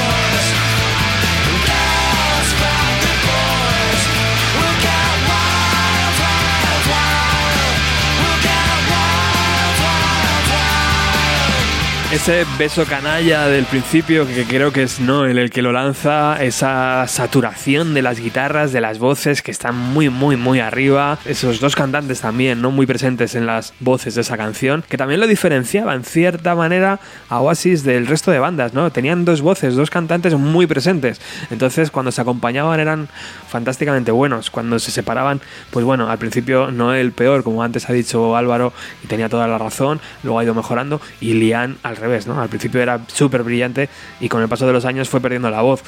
Pero cuando se juntaban los dos y en estos estribillos de esta canción eran brillantes y lo diferenciaban muchísimo de otras bandas del momento, ¿verdad? Un ejemplo es Aquest, vamos. Totalmente. Sí, sí, sí, sí. Es que se- son dos voces que se compenetran muy bien, siendo tan diferentes, ¿no? Sí. Porque como estamos diciendo, la voz de Liam es súper agresiva y es muchísimo más, Noel, melódico. Noel hacía como el falsete, ¿no? Sí, bueno, Noel también eh, elaboró con los años también varias técnicas de hacerle los dos, eh, la- las dobles voces y demás, que es algo que también Noel ha ido trabajando como, como segundo vocalista, obviamente. Y creo que ha hecho cosas muy interesantes, sí, obviamente. A la hora de acompañarle, muchas veces utilizaba el mismo tono, otras veces, como dices tú, se ponía con, con Mm. falsete y en otras tantas eh, compartían partes enteras. De hecho, en uno, ahora me pierdo, eh, había un tema por ahí, Devil Love, ¿no? Era, en el que también Sí. se repartía la mitad del tema cada uno. Y a mí esas canciones me, me gustan bastante, Ujú. están muy chulas y creo, como dices tú, eh, era prácticamente el único grupo que hacía eso en aquella época. Sí. Creo que fue en el Deran Den donde también salía esta canción y era, era un trayazo, ¿verdad, Fran? Eso te iba a decir, es que eh, yo como gran fan de ese concierto del Main Road, es que ese final es Joder. Yo no sé cómo Liam cantando así, ya porque encima, bueno, todos sabemos que no lo hacía con una técnica vocal correcta, simplemente cantaba y ya está. Yo no sé cómo cantando de esa manera tan desgarradora llegó a ese concierto al final así. Es- es Bueno, la juventud, ¿no? Imagino. Sí, sí, me imagino, pero creo que en ese concierto eh, ese final es que es apoteósico, es apoteósico y, y encima en ese concierto también hizo para mí la mejor versión en vivo de Live Forever, que la cantó perfecta y, y es que es, brutal ese tema. Además, bueno, si, lo- si escuchas el tema original, es un tema súper rollo heavy de los 80, un poco, ¿no? El, el de Slade. Y, y ellos hicieron una versión, como dices tú, Robert, el muro de sonido típico de Basis, con Bonjet ahí planchando los acordes en cejilla todo el rato y, puro sonido bases y la voz desgarradora de Liam. Ah, Mm. Perfecto. Sí, sí, hay una, hay una saturación que, que enriquece el tema y que es maravillosa, ¿no? Y que luego, pues, lo acaba con el- todos esos eh, cantando a, a grupo. Imagino que habría ahí colaboradores de Basis y, y bueno, se acaban riendo, ¿no? Al final que es un poco también Sí. la- lo bonito de los singles de Basis que encontrabas esas canciones donde de repente no sabías quién estaba. A lo mejor estaba Richard Ashcroft o colegas de ese momento, pasaban por el estudio, grababan aquello y ahí se quedaba ya forever. Yo juraría que incluso están como imitando a Liam, ¿no? puede ser, puede Al ser. final, ¿no? Es verdad. El World War War, ¿no? Es verdad, macho, es verdad. Fernando, Fernando, ¿hemos perdido a Fernando? Sí, estoy, estoy. Pero estaba que, que estaba- tenía el micro apagado y estaba, estaba hablando solo. Nadie lo Eh, escuchaba. a mí una canción que me recuerda mucho también a, a los Beatles, a rollo Herter Skelter o un rollo así, ese, ese muro de guitarra y, y me, me evoca mucho a esa, a esa, a eso, vamos, a esa siempre influencia que tienen ellos de muy Beatles. Oye, en la parte central del álbum tenemos Hey Now, que creo que antes alguien ha dicho que la podíamos saltar, ¿no? Y yo, Fran, ponla si quieres. eres un hater de, Hey Now, no te gusta. No, no, ver, la soporto, no pasa nada, hay cosas peores en el mundo, pero. pero sí es verdad que recuerdo de. Aparte, pues bueno, sí es verdad que las bondades de la tecnología de ahora te permiten pasar una canción a otra con cierta facilidad con un movimiento de dedo. sí, sí. Pero yo en aquella época recuerdo haberla escuchado muy pocas veces y casi siempre coger y pasarla. te No sé gastabas, te gastabas las pilas del Wallman, ¿no? Para Sí, pasarla. sí, para no oírla. Sí, sí. pero bueno, no. Yo, creo- yo creo que es una canción que puede dar pereza escucharla, pero una vez que te la pone, yo creo que, además, yo creo que, si no recuerdo mal, la segunda más larga, ¿no? Del disco, con Champa Supernova, pero no sé, para mí el solo que tiene luego de guitarra y eso, joder, a mí me gusta la canción. Yo este tema era, Sergio, uno de los que antes comentábamos, no entendía, a lo mejor, sobre todo luego cuando vi el resto de temas que tenían por ahí, llamémosle inéditos, el cómo metían esa canción y no metieron Rocking Chair, por ejemplo. Yo que sé, se me viene a la cabeza Claro, tío. 200 canciones, ¿no? A la hora de... Hombre, no sé si era también... floja. Eso, a eso voy. O sea, no es tampoco que, que sea una basura la canción, ni mucho menos. Lo único que dentro de, de la, de la calidad del disco, para mí, como acaba de decir creo que ha sido Álvaro, es la más floja, solo eso. Sí, sí, ya lo hubiera quitado y anda que lo tenés para elegir en el single de Wonderwall para meter ahí Bueno, un ya Runner ves, Away o- o- Sí, pero es verdad que, que en cierta manera como que el disco pide eso. O sea, no, nos- no sé transmitir, no sé transmitirlo bien, pero en cierta manera, o a lo mejor mi, o- mi oído se ha acostumbrado ya, ¿no? Pero en cierta manera como que Hey Now pues está ahí y es un pasaje que te hace un poco de- descansar después de dos trayazos impresionantes como Wonderwall y Don't Look Back in Anger. Y esa es como, bueno, de transición, en plan, venga, recupérate un poco porque empieza a traer la montaña rusa, ¿no? Es un poquito de puente, porque yo creo que el, que el disco está totalmente todo el rato haciendo olas hacia arriba y hacia abajo, hacia abajo. Empieza muy fuerte, va bajando, ahora Wonderworld, Don't Look Back y Ganger, Claro. ahora vuelve, empieza otra vez a subir y esta es como un puente intermedio entre Son My Say, es decir, oye, calma un poquito la revolución que otra vez vamos a empezar a, a darte caña. So My Say, por ejemplo, es de vuestras favoritas o también es esas de, de que te acabas cansando un poco de escucharla. Para mí ha ganado con el tiempo. Yo esta era antes de las que pasaba y ahora volviéndola a escuchar eh, es un temazo, vaya. Con la letra y todo, madre mía. Yo creo que si hubiera que elegir, al margen de Wonderwall y Dolly Packing Anger, si hubiera que elegir canciones representativas puras del sonido de Oasis, yo creo que sería aquí Acquiesce y So My Say. O sea, es al final un poco el, el sello ¿no? de, de Oasis. De hecho, creo que no la define como la, la- la canción arquetípica de, de Oasis o, Mm. o algo así, solía decir. Yo creo que sí, que, que, que es cierto, vaya, que tiene un tono muy rock and roll, pero a la vez también es muy pop y vamos, pegan bastante en el, Ujú. en el sentido del disco. Creo que sobre todo quedaba muy bien en la época. A lo mejor a nivel. Claro. A lo mejor es una canción que ha envejecido un poco mal porque era como, como estamos comentando, una canción que definía mucho a la banda en ese momento. Entonces a lo mejor ha pasado un poco, le ha pasado un poco mal el tiempo. Yo la última vez que la volví a oír, creo que Liam la cantó en algún especial o algo. Y sí es verdad que te sigue gustando porque es un temazo, pero creo que otras canciones como Champagne Supernova o Cash No Sadu han envejecido muchísimo mejor. Claro, ahí te iba, porque la siguiente es Carno Usado, que es también muy favorita para mucha gente que, que le gusta Oasis, y sin embargo yo creo que en el momento, pues era una canción, sí, era mágica, porque es verdad que siempre ha tenido magia esa canción, pero tampoco era de las de, venga, me la voy a volver a poner, sino que la escuchabas en el disco, estaba bien, estaba correcta, pero con el paso del tiempo también ha crecido, ha tenido su propia vida, ¿no? Yo creo que sí, pero no sé si es que ha cambiado cambiado nuestra perspectiva, creo yo. Porque Puede en- ser. antes igual vamos buscando el guitarrazo Puede y ahora igual el- valoramos más el aspecto melódico de, de esta canción. Y a mí me pasa exactamente lo mismo. Yo esta, igual también esta la pasaba también un poco antes de, de largo. Y ahora pues la escucho y coño, y digo, una canción que está bastante bien. Claro, es que veníamos de, de un disco en el que prácticamente, o sea, no había casi lentas, a ver, muy poco en el disco anterior, y de repente, pues es como más medio hostil. Yo creo que por eso a lo mejor eh, la de Cast No Shadow, pues como que a mí me pasaba que me llegaba un. O sea, decías, es buena, pero joder, méteme un poquito de distorsión otra vez, ¿no? Dale un poquillo. Por eso luego el, el, segun- el tercer disco y lo de, de Son My 6 sí que quería decir, no es esa la que la que el tercer Gallagher dice que es su favorita, me suena además haberlo escuchado en un programa que hiciste, Robert. Con Ernesto, ¿no? Eso es This is History. Está, está estudiando. Ha venido preparado con apuntes. Y yo quería hacer un apunte, Robert, a raíz de lo que has comentado de los coros, creo que Cast No Shadow sería uno de los mejores ejemplos en los que se compenetraban muy bien Noel y Liam para hacer el tema de las voces. Ostras, pues claro, Porque es verdad.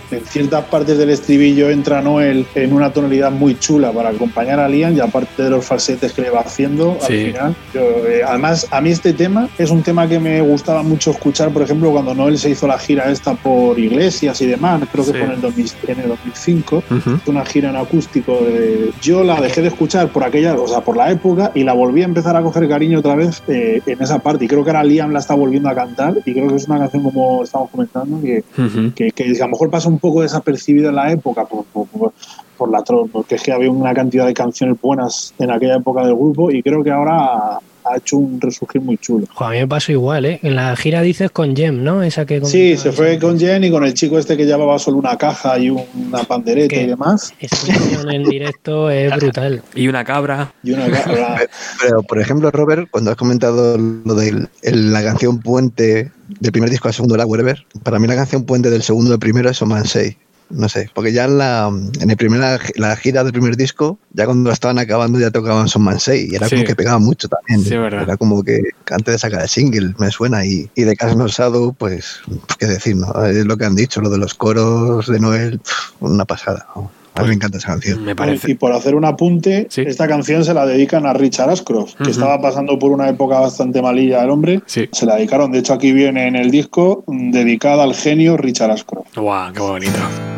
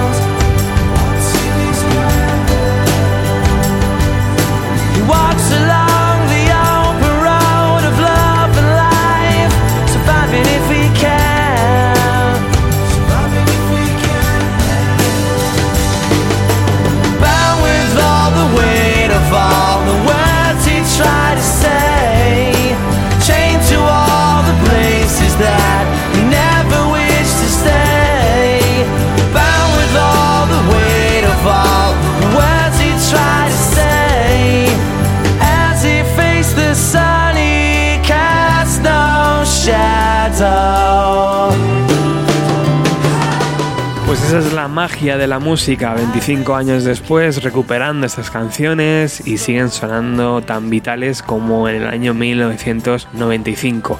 Creo que antes he cortado a alguien. Eh, Sergio estaba diciendo que eh, Richard Ashcroft al final devolvería el favor haciendo esos coros en All Around the World, ¿no? Y luego eh, estaba interviniendo otro compañero. Fernando creo que también quería decir. estaba diciendo, bueno, estaba queriendo apuntar que Noel creo que la compuso en una de sus primeras peleas durante la grabación del disco en de camino al tren hacia el estudio. Joder, ya ves, tío. La facilidad que tenía Noel. ¿También os pasa a vosotros que lo escucháis ahora y sigue siendo 1995 para vosotros? Es como que, que- que mágico, ¿verdad?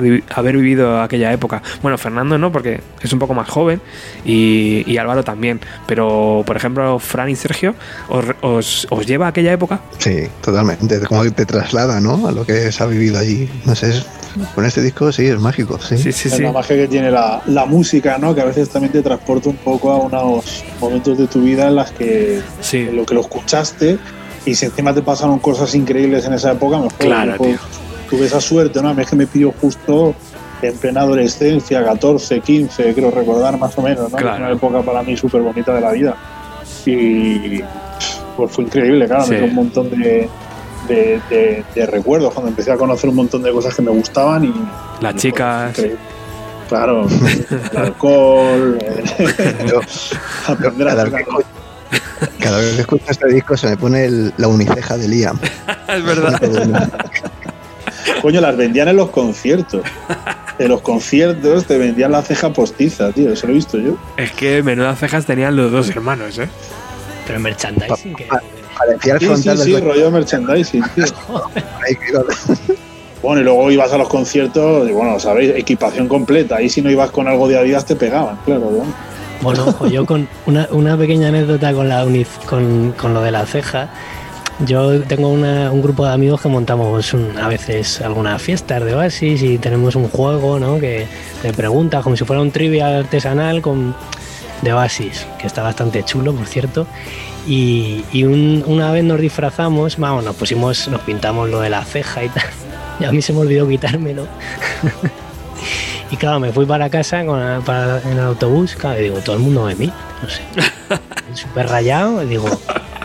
y- Qué bueno estoy hoy. Bueno, y llegué a casa y claro, tenía todo el, todo el unicejo pintado, además de forma exagerada, en fin, divertido, todavía me lo recuerdan. Ya ves, tío.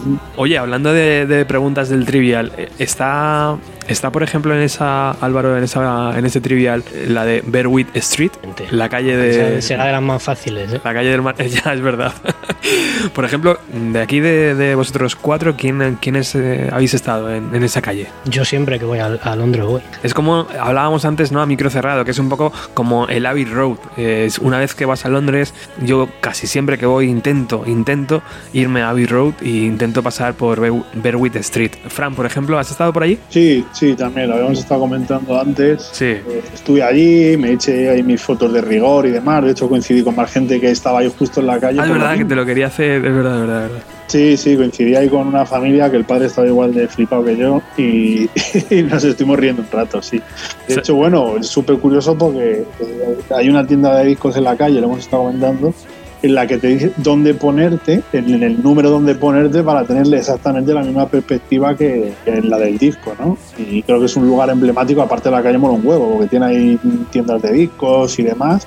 Y creo que la ha comentado Fernando, que hay un tour por el que te llevan por sitios emblemáticos musicales ¿no? de la ciudad y uno de los puntos es ese. Sí, te lleva por diferentes sitios del zoo y uno de los puntos de parada es este. Y claro, yo, yo estuve por allí, pasé, lo que pasa que era ya bastante tarde, no me pude entrar a la tienda de discos a comprar eh, a comprar el vinilo, lo típico que, que se suele hacer, la típica parada y el, el típico souvenir. Hombre, está claro, tío. Si vas por esa calle tienes que pillártelo, hacerte la foto seguro. Y si no lo tienes, pues te lo pillas y ya te lo llevas. Eh, Sergio, por ejemplo, ¿ha estado por allí? Sí, sí, estuve y, y para mí es eso, lo que hemos hablado, para mí es el Abbey Road de nuestra época, ¿no? O sea, un- no era un estudio, esto es, pero es lo que es el- la visita, ¿no? Es Sí. el emblema. La, la calle mágica, ¿verdad, tío? Sí, sí, es como, como ir a paso de cebra, pero sin paso de cebra. Luego, de hecho, cuando, la, cuando estás allí, miras en la portada y dices, joder, macho, este edificio que está ahí al fondo parece que está mucho más cerca en la portada. Pero claro, ahí entra el ángulo de la fotografía, ¿no? Y de- pero sí, sí, es una calle mágica, es una calle mágica. Álvaro, ¿tú has estado por allí? Sí, he estado varias veces.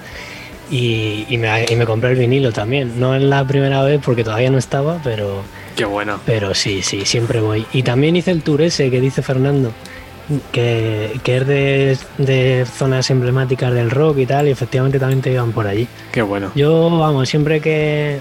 Además me gusta ir, hombre, ahora es más difícil, pero siempre me gusta ir de vez en cuando a, a Londres en los últimos años, iba pues casi una vez al año y siempre voy, siempre voy a, ahí. Pero, pero eso es la magia de la música, porque ¿cuántas calles habrá como esa? Ya ves, tío. Claro, lo que, es lo que iba a comentar ahora mismo, ¿no? Cómo, cómo puedes hacer de emblemático un lugar. Ya Bueno, ves. pasó hace poco con la película de Joaquín Phoenix del Joker, ¿no? Sí. La gente a hacerse fotos a las escaleras por donde bajó, ¿no? Eh, al final eso es lo bonito, ¿no? Que al final una calle está también la de la portada de Dave Bowie, también por ahí, que había un montón de gente. Sí. Eh, creo que eso es lo, lo guay, ¿no? De todo esto al final, ¿no? Que un lugar sí, normal para la gente, ¿no? De repente es un lugar increíble, ¿no? Total. Total, tío. Oye, que además está mucho más cerca y mucho más accesible que Abbey Road, que te tienes que ir un poco eh, lejos, ¿no? De- del centro de Londres. Sí. Eso te iba a decir. Sí, sí, Abbey por- Road no, no he llegado a ir y fíjate que he ido, que me gustan los Beatles y que he ido a Londres, bueno, tampoco he ido un montón de veces, pero yo que sé, cinco veces. Sí. Y, y no he ido porque siempre es como que como estaban las afueras, Sí. es como, joder, tío, si es que al final es un paso de cebra y sol- solo puedes ver la entrada de los estudios. claro.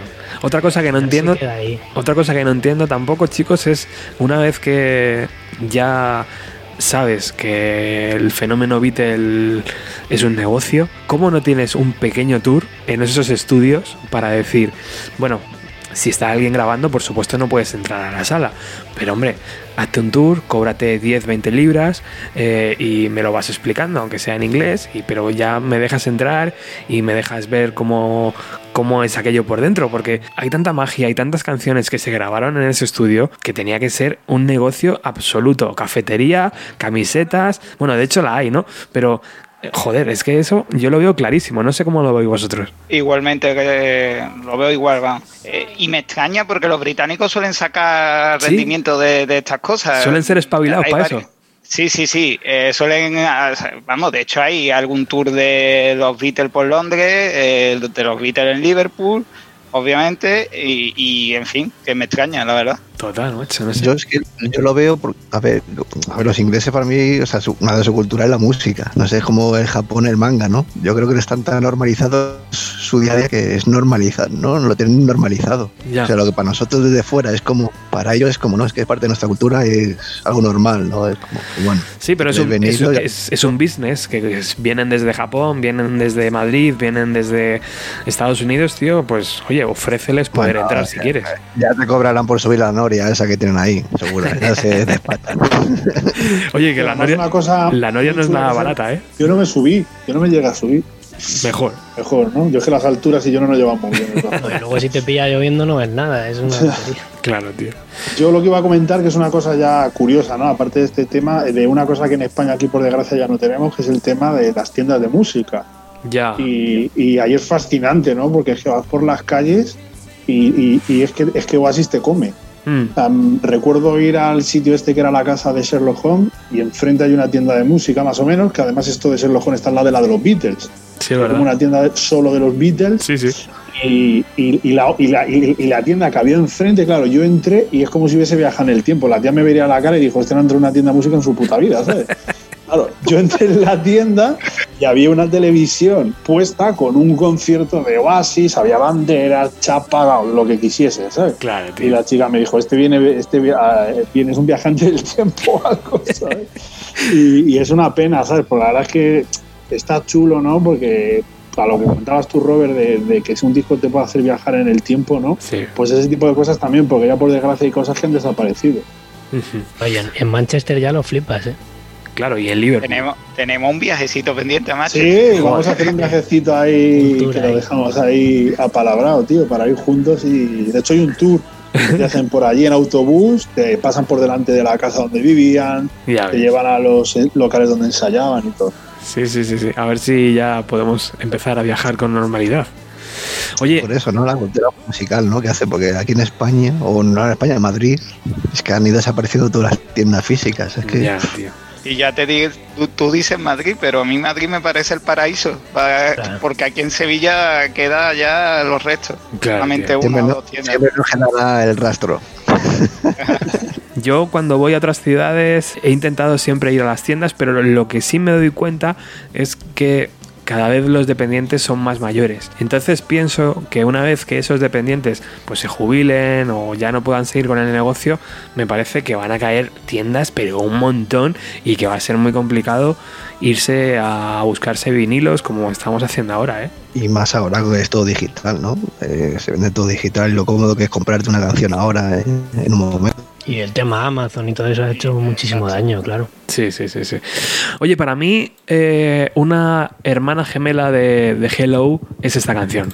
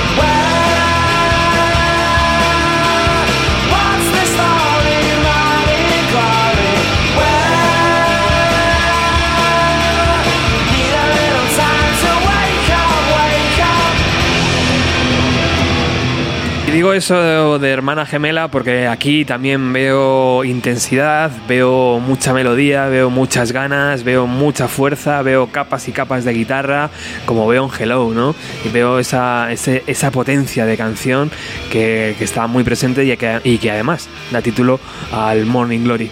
¿Qué opináis vosotros, chicos? Pues me quedo con una vez que dijo Noel Gallagher en que se inspiró, ¿no? En esta canción que fue de, de la resaca, ¿no? Y si es que si te pones a escuchar al principio de la canción, es como una resaca, ¿no? El, luego el Es verdad. pum, pum, y luego el tin, tin, y es como, Dios, me va a estallar la cabeza, ¿no? Es como... Y luego eso, la decir- del amanecer, ¿no? Es como... Iba a decir exactamente lo mismo, vaya. Porque eh, recuerda a la resaca, sin embargo, Hello es más, digamos, el momento de euforia, ¿no? Y, y- y esta es más el momento de, oye, me lo he pasado muy bien, pero voy ya de vuelta. Dame, dame una aspirina. Por contar algo anecdótico de este tema, aunque no vaya directamente relacionado con, con el tema en sí, eh, sí con la historia. Bueno, lo tenéis ahí en el documental, creo que de Super Sonic lo cuentan. Eh, bueno, ¿os acordáis? Que es una cosa que no hemos comentado. Eh, bueno, el bajista que sale en el videoclip de Wonderwall no es el bajista de Oasis. Es verdad. A Paul le dio una crisis nerviosa y demás, no sé, que es un grupo súper tranquilo y sin estrés, no sé por qué le daría una crisis nerviosa. Y se retiró, se retiró a su casa uno- un tiempo y bueno, cogieron a- al bajista este sustituto que estuvo con ellos unos días, porque según contaba Noel, eh, echaba, menos, echaba de menos a su novia y a sus amigos, ¿no? Y le dijo Noel, pero tío, si antes de que termines el café que te estás tomando vas a tener cinco novias nuevas, o sea, te vas a ir y no. Y contaba Noel de manera humorística que justo esa semana le llamaron para ir a tocar el programa de Letterman.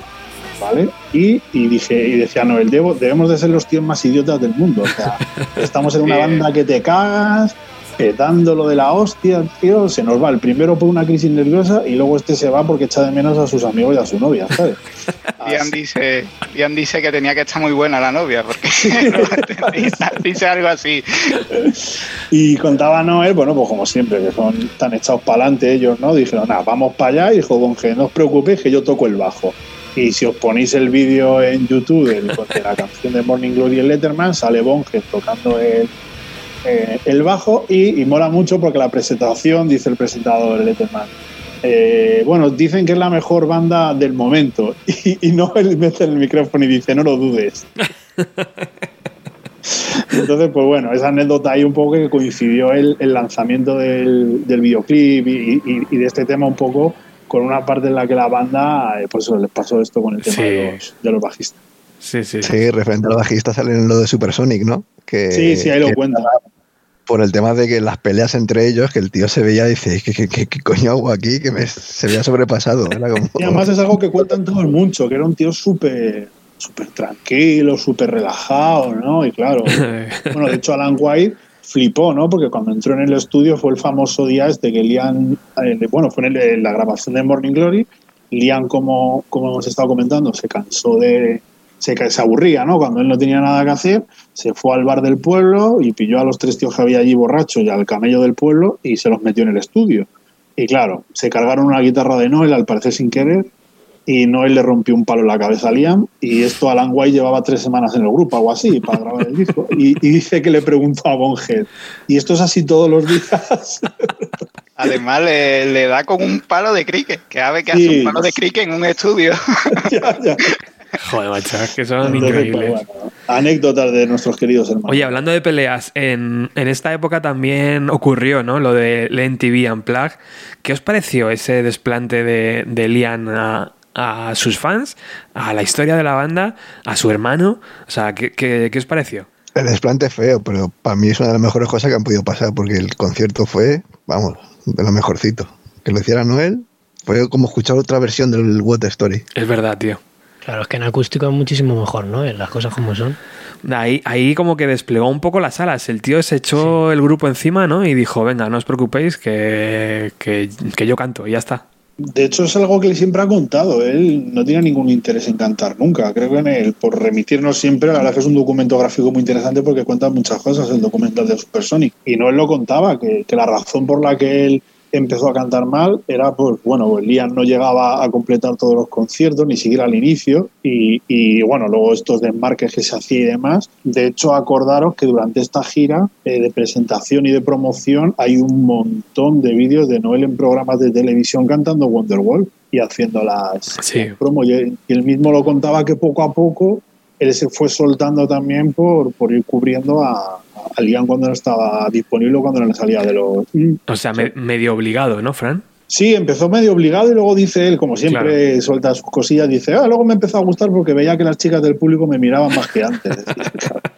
y sí, bueno, parece ser que dijo, a a Liam nunca le han gustado los acústicos, él siempre lo ha reconocido, que no le gusta cantar en, en acústico. Ahora parece ser que sí porque ha sacado un disco, él es así. Pero él en ese momento parece ser que no querría cantarlo, no le apetecía y porque luego arriba se le ve fumando y bebiendo cerveza y que pasa una locomotora. Ya te digo, tío. Oye, ¿y qué os parece, por ejemplo? Bueno, vale, a lo mejor este MTV Unplugged no se puede lanzar un formato de DVD o disco porque en el fondo falta el cantante, ¿no? Oficial y dices, bueno, a lo mejor no es bueno lanzarlo. Pero, por ejemplo, las actuaciones en Network, eh, hostias, eso está grabado, eso, pues en algún día, algún día se lanzará, ¿no? Bueno, dices, no es bueno lanzarlo, pero si sacamos un documental con solo Noel, así que tampoco creo que se vaya a Pero de la Black sí hubo DVD, ¿no, Robert? Al menos en Inglaterra sí lo editaron. Yo no tengo copia, tío. Y yo si lo hubiera visto, era pirata lo que vi yo. si lo hubiera visto, lo hubiera comprado. Y Creo que es Bueno, pirata. Yo lo tengo pirata. Ah, ves, por eso me sonaba la carátula o algo. Vale, vale, vale. Sí, del otro Robert, yo por lo que oí, dijeron que es que no lograron montar un, un vídeo completo bueno porque Liam iba bastante cascado. hostias. Que iba un poco borracho. De hecho, hay algún vídeo por ahí que se le ve liándola un poco. Sí, pero no sé hasta qué punto. No sé, decidieron no editarlo, pero está en YouTube gratis, ¿eh? Ya, ya, pero, pero te llama la atención de, de Sí. decir, joder, esto lo podría ver en- con calidad y con un sonido decente en casa y con una presentación bonita y de repente pues no lo editan, tío, es una cosa muy rara. ¿Qué- Sí, pero, pero es curioso porque esa versión, lo que ha dicho él, en YouTube está la versión en vídeo, Sí. pero que dura 30 minutos menos. Pero luego hay una versión de audio que dura unos 45, 50. Es como que hay unos cortes por ahí un poco. Ya, sí. Sí, No a lo sé. mejor a, a la hora de montarlo no lo vieron como un producto para. Bueno, de hecho en el DVD yo creo que es el VHS o vídeo más icónico de la banda, que es el Dare este. Sí, De hecho, son trocitos. Debe ser que las canciones que no quedaron bien del main road las cogieron del Scar y pusieron una, porque si os acordáis, Copia pega. un poco también de las broncas de, de los hermanos, en la de Whatever en Main Road hubo movida en directo, que empezaron a cantarla y a Noel parece ser que no le gustaba mucho cómo habían empezado la canción y les cortó, porque decía que Liam no había entrado en la estrofa que era y ya Liam se cabreó y se sentó a echarse un cigarro mientras que Noel la canta. No sé si habéis visto ese vídeo. sí, lo he visto, sí. Mm, mm. Oye, antes de cerrar el programa, porque ya llevamos un buen rato hablando de, del Morning Glory, ¿os apetece recuperar ese momento de no el NTV Unplugged?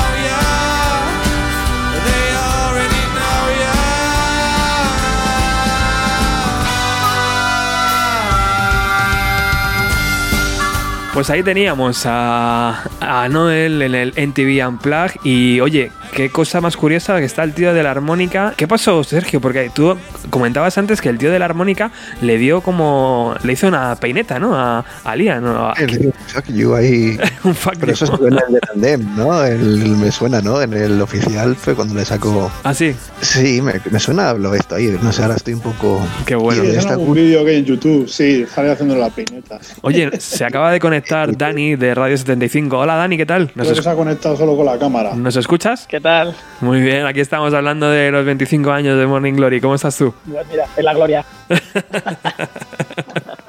Bueno, estábamos ya llegando al final, o sea que nos pillas en el, en el tramo final del disco. Hemos hablado de ese Unplugged que don- donde no se presentó Lian. Hemos hablado de los conciertos con muchísima gente, de la portada, de los documentales que, que se acaban de lanzar, donde solo está Noel Gallagher. No sabemos por qué no está el resto de la banda. ¿Qué recuerdas tú? ¿Qué recuerdas tú del Morning Glory? ¿Recuerdas comprarlo en su momento o lo descubriste después? No, yo recuerdo que, mm, que una chica de, de clase me lo grabó en casete y me lo, me lo pasó en una cinta de estas de gra- regrabado. Ajá. Y bueno, fueron esas cintas que, que se ponían en el Wallman todos Sí. los días para ir a- al instituto, ¿no? Sí. Antes, antes me acordaba cuando esta mañana, esta mañana lo he escuchado cuando venía de camino y ha sonado Cast No Shadow, que le, le tenía cierta manía porque era la canción que cuando llegaba la cinta al final de la cara A se cortaba y, vol- y volvía a empezar en la cara B, cosa que me da mucha rabia. Sí. Que se cortara la canción. Y, y le- me acuerdo que le cogí mucha manía a esa canción. y, y yo, bueno, siempre luego, luego me ha gustado, ¿no? Pero es, es curioso como cuando intentas recordar hace 25 años cómo escuchabas algo y cómo lo escuchas ahora. Aparte de sentirme súper viejo, súper mayor, pues, eh, pues no sé, cosas como esta o como Hey Now, que recuerdo que también era una canción que, que, que adelantaba al principio de escuchar el disco. No porque ahora, no me, ahora me gusta, eh, pero en- recuerdo que entonces pues Sí, lo hemos rápido porque... Lo hemos comentado nunca igual acababa. antes, tío. Sí, sí, sí. ¿Así? Ya la hemos puesto a parir por aquí, Dani, si no te preocupes. Vale. Acaba de resumir todo el programa en cinco minutos. Joder. Vaya crack, ¿eh? Sí, es verdad. Parece que estaba escuchando, ¿eh? Coño, pues no, ya acabo- estoy, estoy en Portaventura, o sea, acabo de llegar a la habitación del hotel y estoy hecho polvo. Ya te veo, ya. Bien, sí, sí, he gritado demasiado. Bueno, entonces tienes buenos recuerdos de este, de este trabajo, ¿no? Sí, sí, sí, porque además fue la, creo que fue la única chica que me, me devolvía una cinta, porque yo siempre hacía cintas a todas las chicas y ninguna- nadie me devolvía ninguna, pero esta sí. Y además era la, la chica, ¿verdad? o sea, era el, el tibón de, de- de la clase. Nah, me hizo ilusiones que luego no subieron para nada, pero es igual. Yo la guardo con mucho recuerdo esa cinta. Qué bueno. Hasta que, escuchaste, hasta que escuchaste Canosado por la mitad y la odiaste, ¿no? sí, da- me da mucha rabia, sí, sí. Oye, pero lo que ha dicho Dani me parece súper interesante. Cómo estábamos a cuestas antes con un puto Wallman, con unas putas pilas que siempre se acababan y que costaban un dineral. Y, y cómo ha cambiado todo, tío. De repente ahora ya llevamos un trasto súper pequeñito o el teléfono mismo y ya nos hace eh, poder escuchar música decentemente, ¿no? Cómo ha cambiado todo, macho, es verdad. 25 años. Bueno, es, es de las primeras veces que me siento tan mayor, ¿eh? Porque 25. Hasta ahora siempre pues el, de, el 10 años, 15, ¿sabes? Ya hay cosas. Pero Es verdad. 25 ya duele. Too much. Bueno. Además, hemos evolucionado. Antes el reproductor era muy grande y unos cascos pequeños. Ahora es al revés, un reproductor pequeño y unos cascos enormes. Es verdad. Parece que vayamos a esquiar con los cascos esos. Es verdad, tío. Ahora para el frío no vienen mal, pero hostias, en verano son muy súper incómodos. Llegamos al final del programa y también llegamos al final del disco. El otro día hablábamos en el grupo de Telegram, ¿no? Alguien decía que su canción favorita era Don't Back in Anger, otro decía que Cash No Shadow. Yo decía que para mí el pepinazo era Champa en Supernova, ¿no? Esos, esos 7-8 minutos de canción que en el directo también se alargaba un montón, me hacían volar la cabeza, ¿no? Ese videoclip, eh, esa mm, forma de cantar de, del propio Lian. No sé, esa canción es mágica y seguirá siendo mágica durante muchos años. Es una pena que ya la hayan dejado de tocar, ¿no? O por lo menos ya no la toquen como antes. Ha, ha habido como variaciones en la canción, pero para mí la buena es la de Morning Glory, es la que me hace volar. ¿A vosotros? A mí también. eh. Y, y vaya que ahora Lian la, la está tocando, pero la toca en una versión a piano que te quedas con una cara de que yo quiero más. Exacto. quiero, es que, mm, que a piano, ¿en serio? Eh, y me pasa exactamente lo mismo, ¿eh? la parte instrumental es, es brutal, es que el final es súper épico, es que es indescriptible, vaya. Yo recuerdo eh, Champagne Supernova, que era la que la que rebobinaba y volvía a poner también. Claro, tío. Es, para mí es el, el gran tema del disco, ¿eh? Esa psicodelia british Sí, sí. brutal, ¿eh? Sí, sí, muy.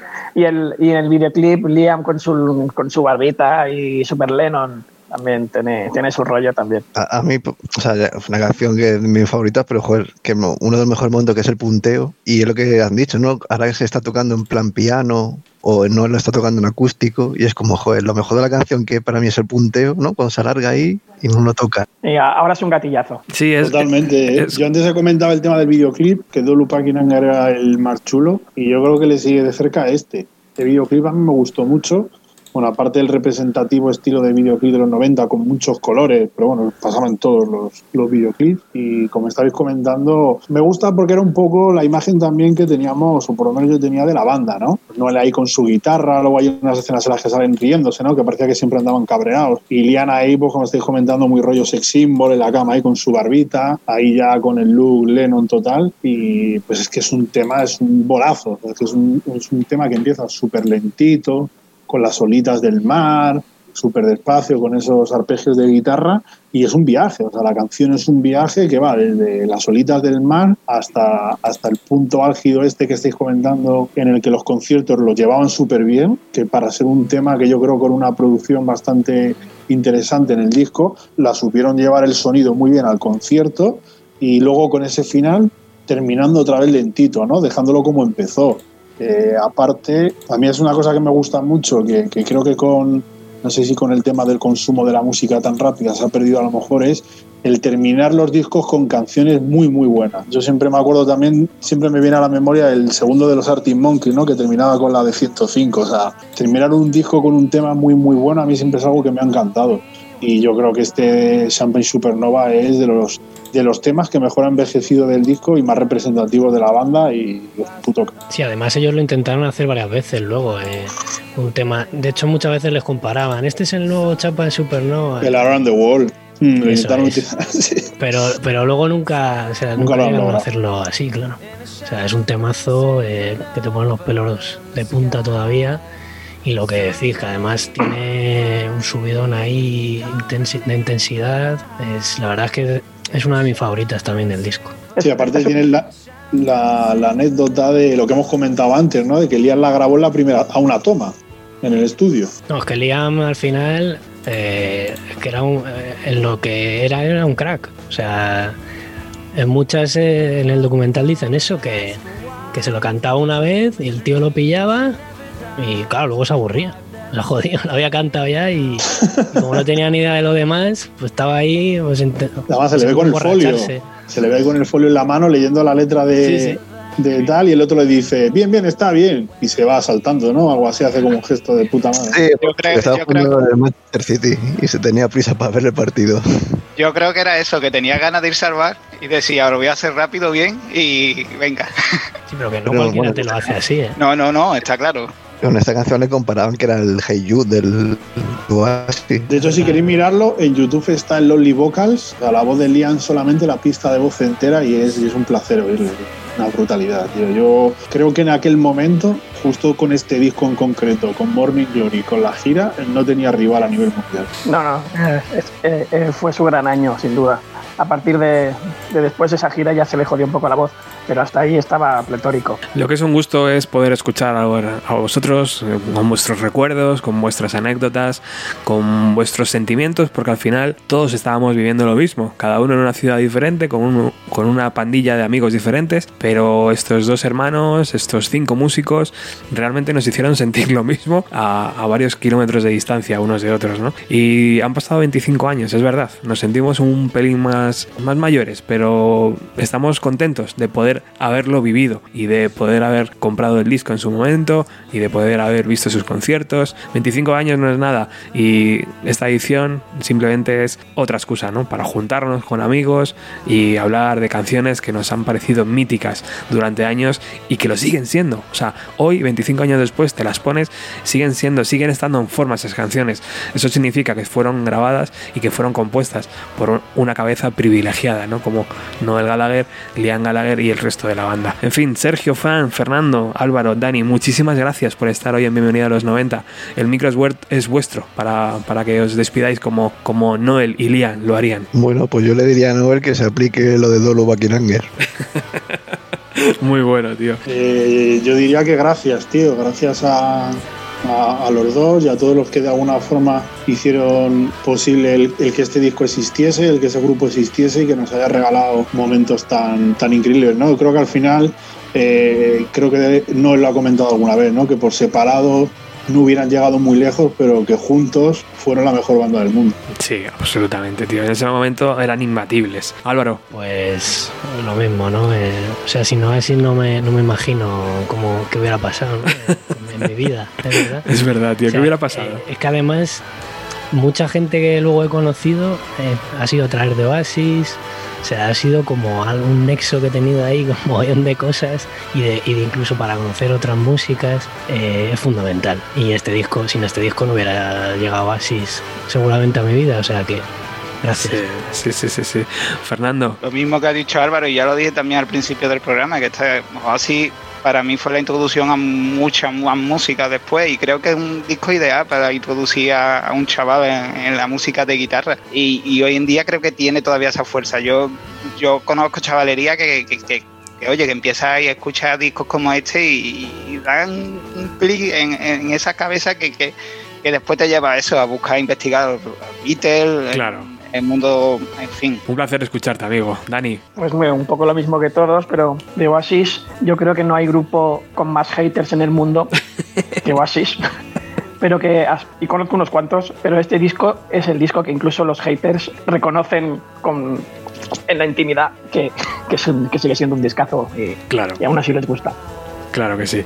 Oye, ¿qué os parece si nos juntamos cuando Big Here Now cumpla 25 años? Venga, con un directo, Estará, claro. con guitarras. estará, Tráete la guitarra. estará el coronavirus todavía dando por culo o no? No, ya no. Esperemos que no, ¿no? En fin, muchas gracias chicos por, por esta tarde de radio. Ha sido una gozada poder compartir esos recuerdos con vosotros. Y nada, nos despedimos. Vamos a escuchar ese Champa en Supernova y seguimos con más música de los años 90. ¡Chao!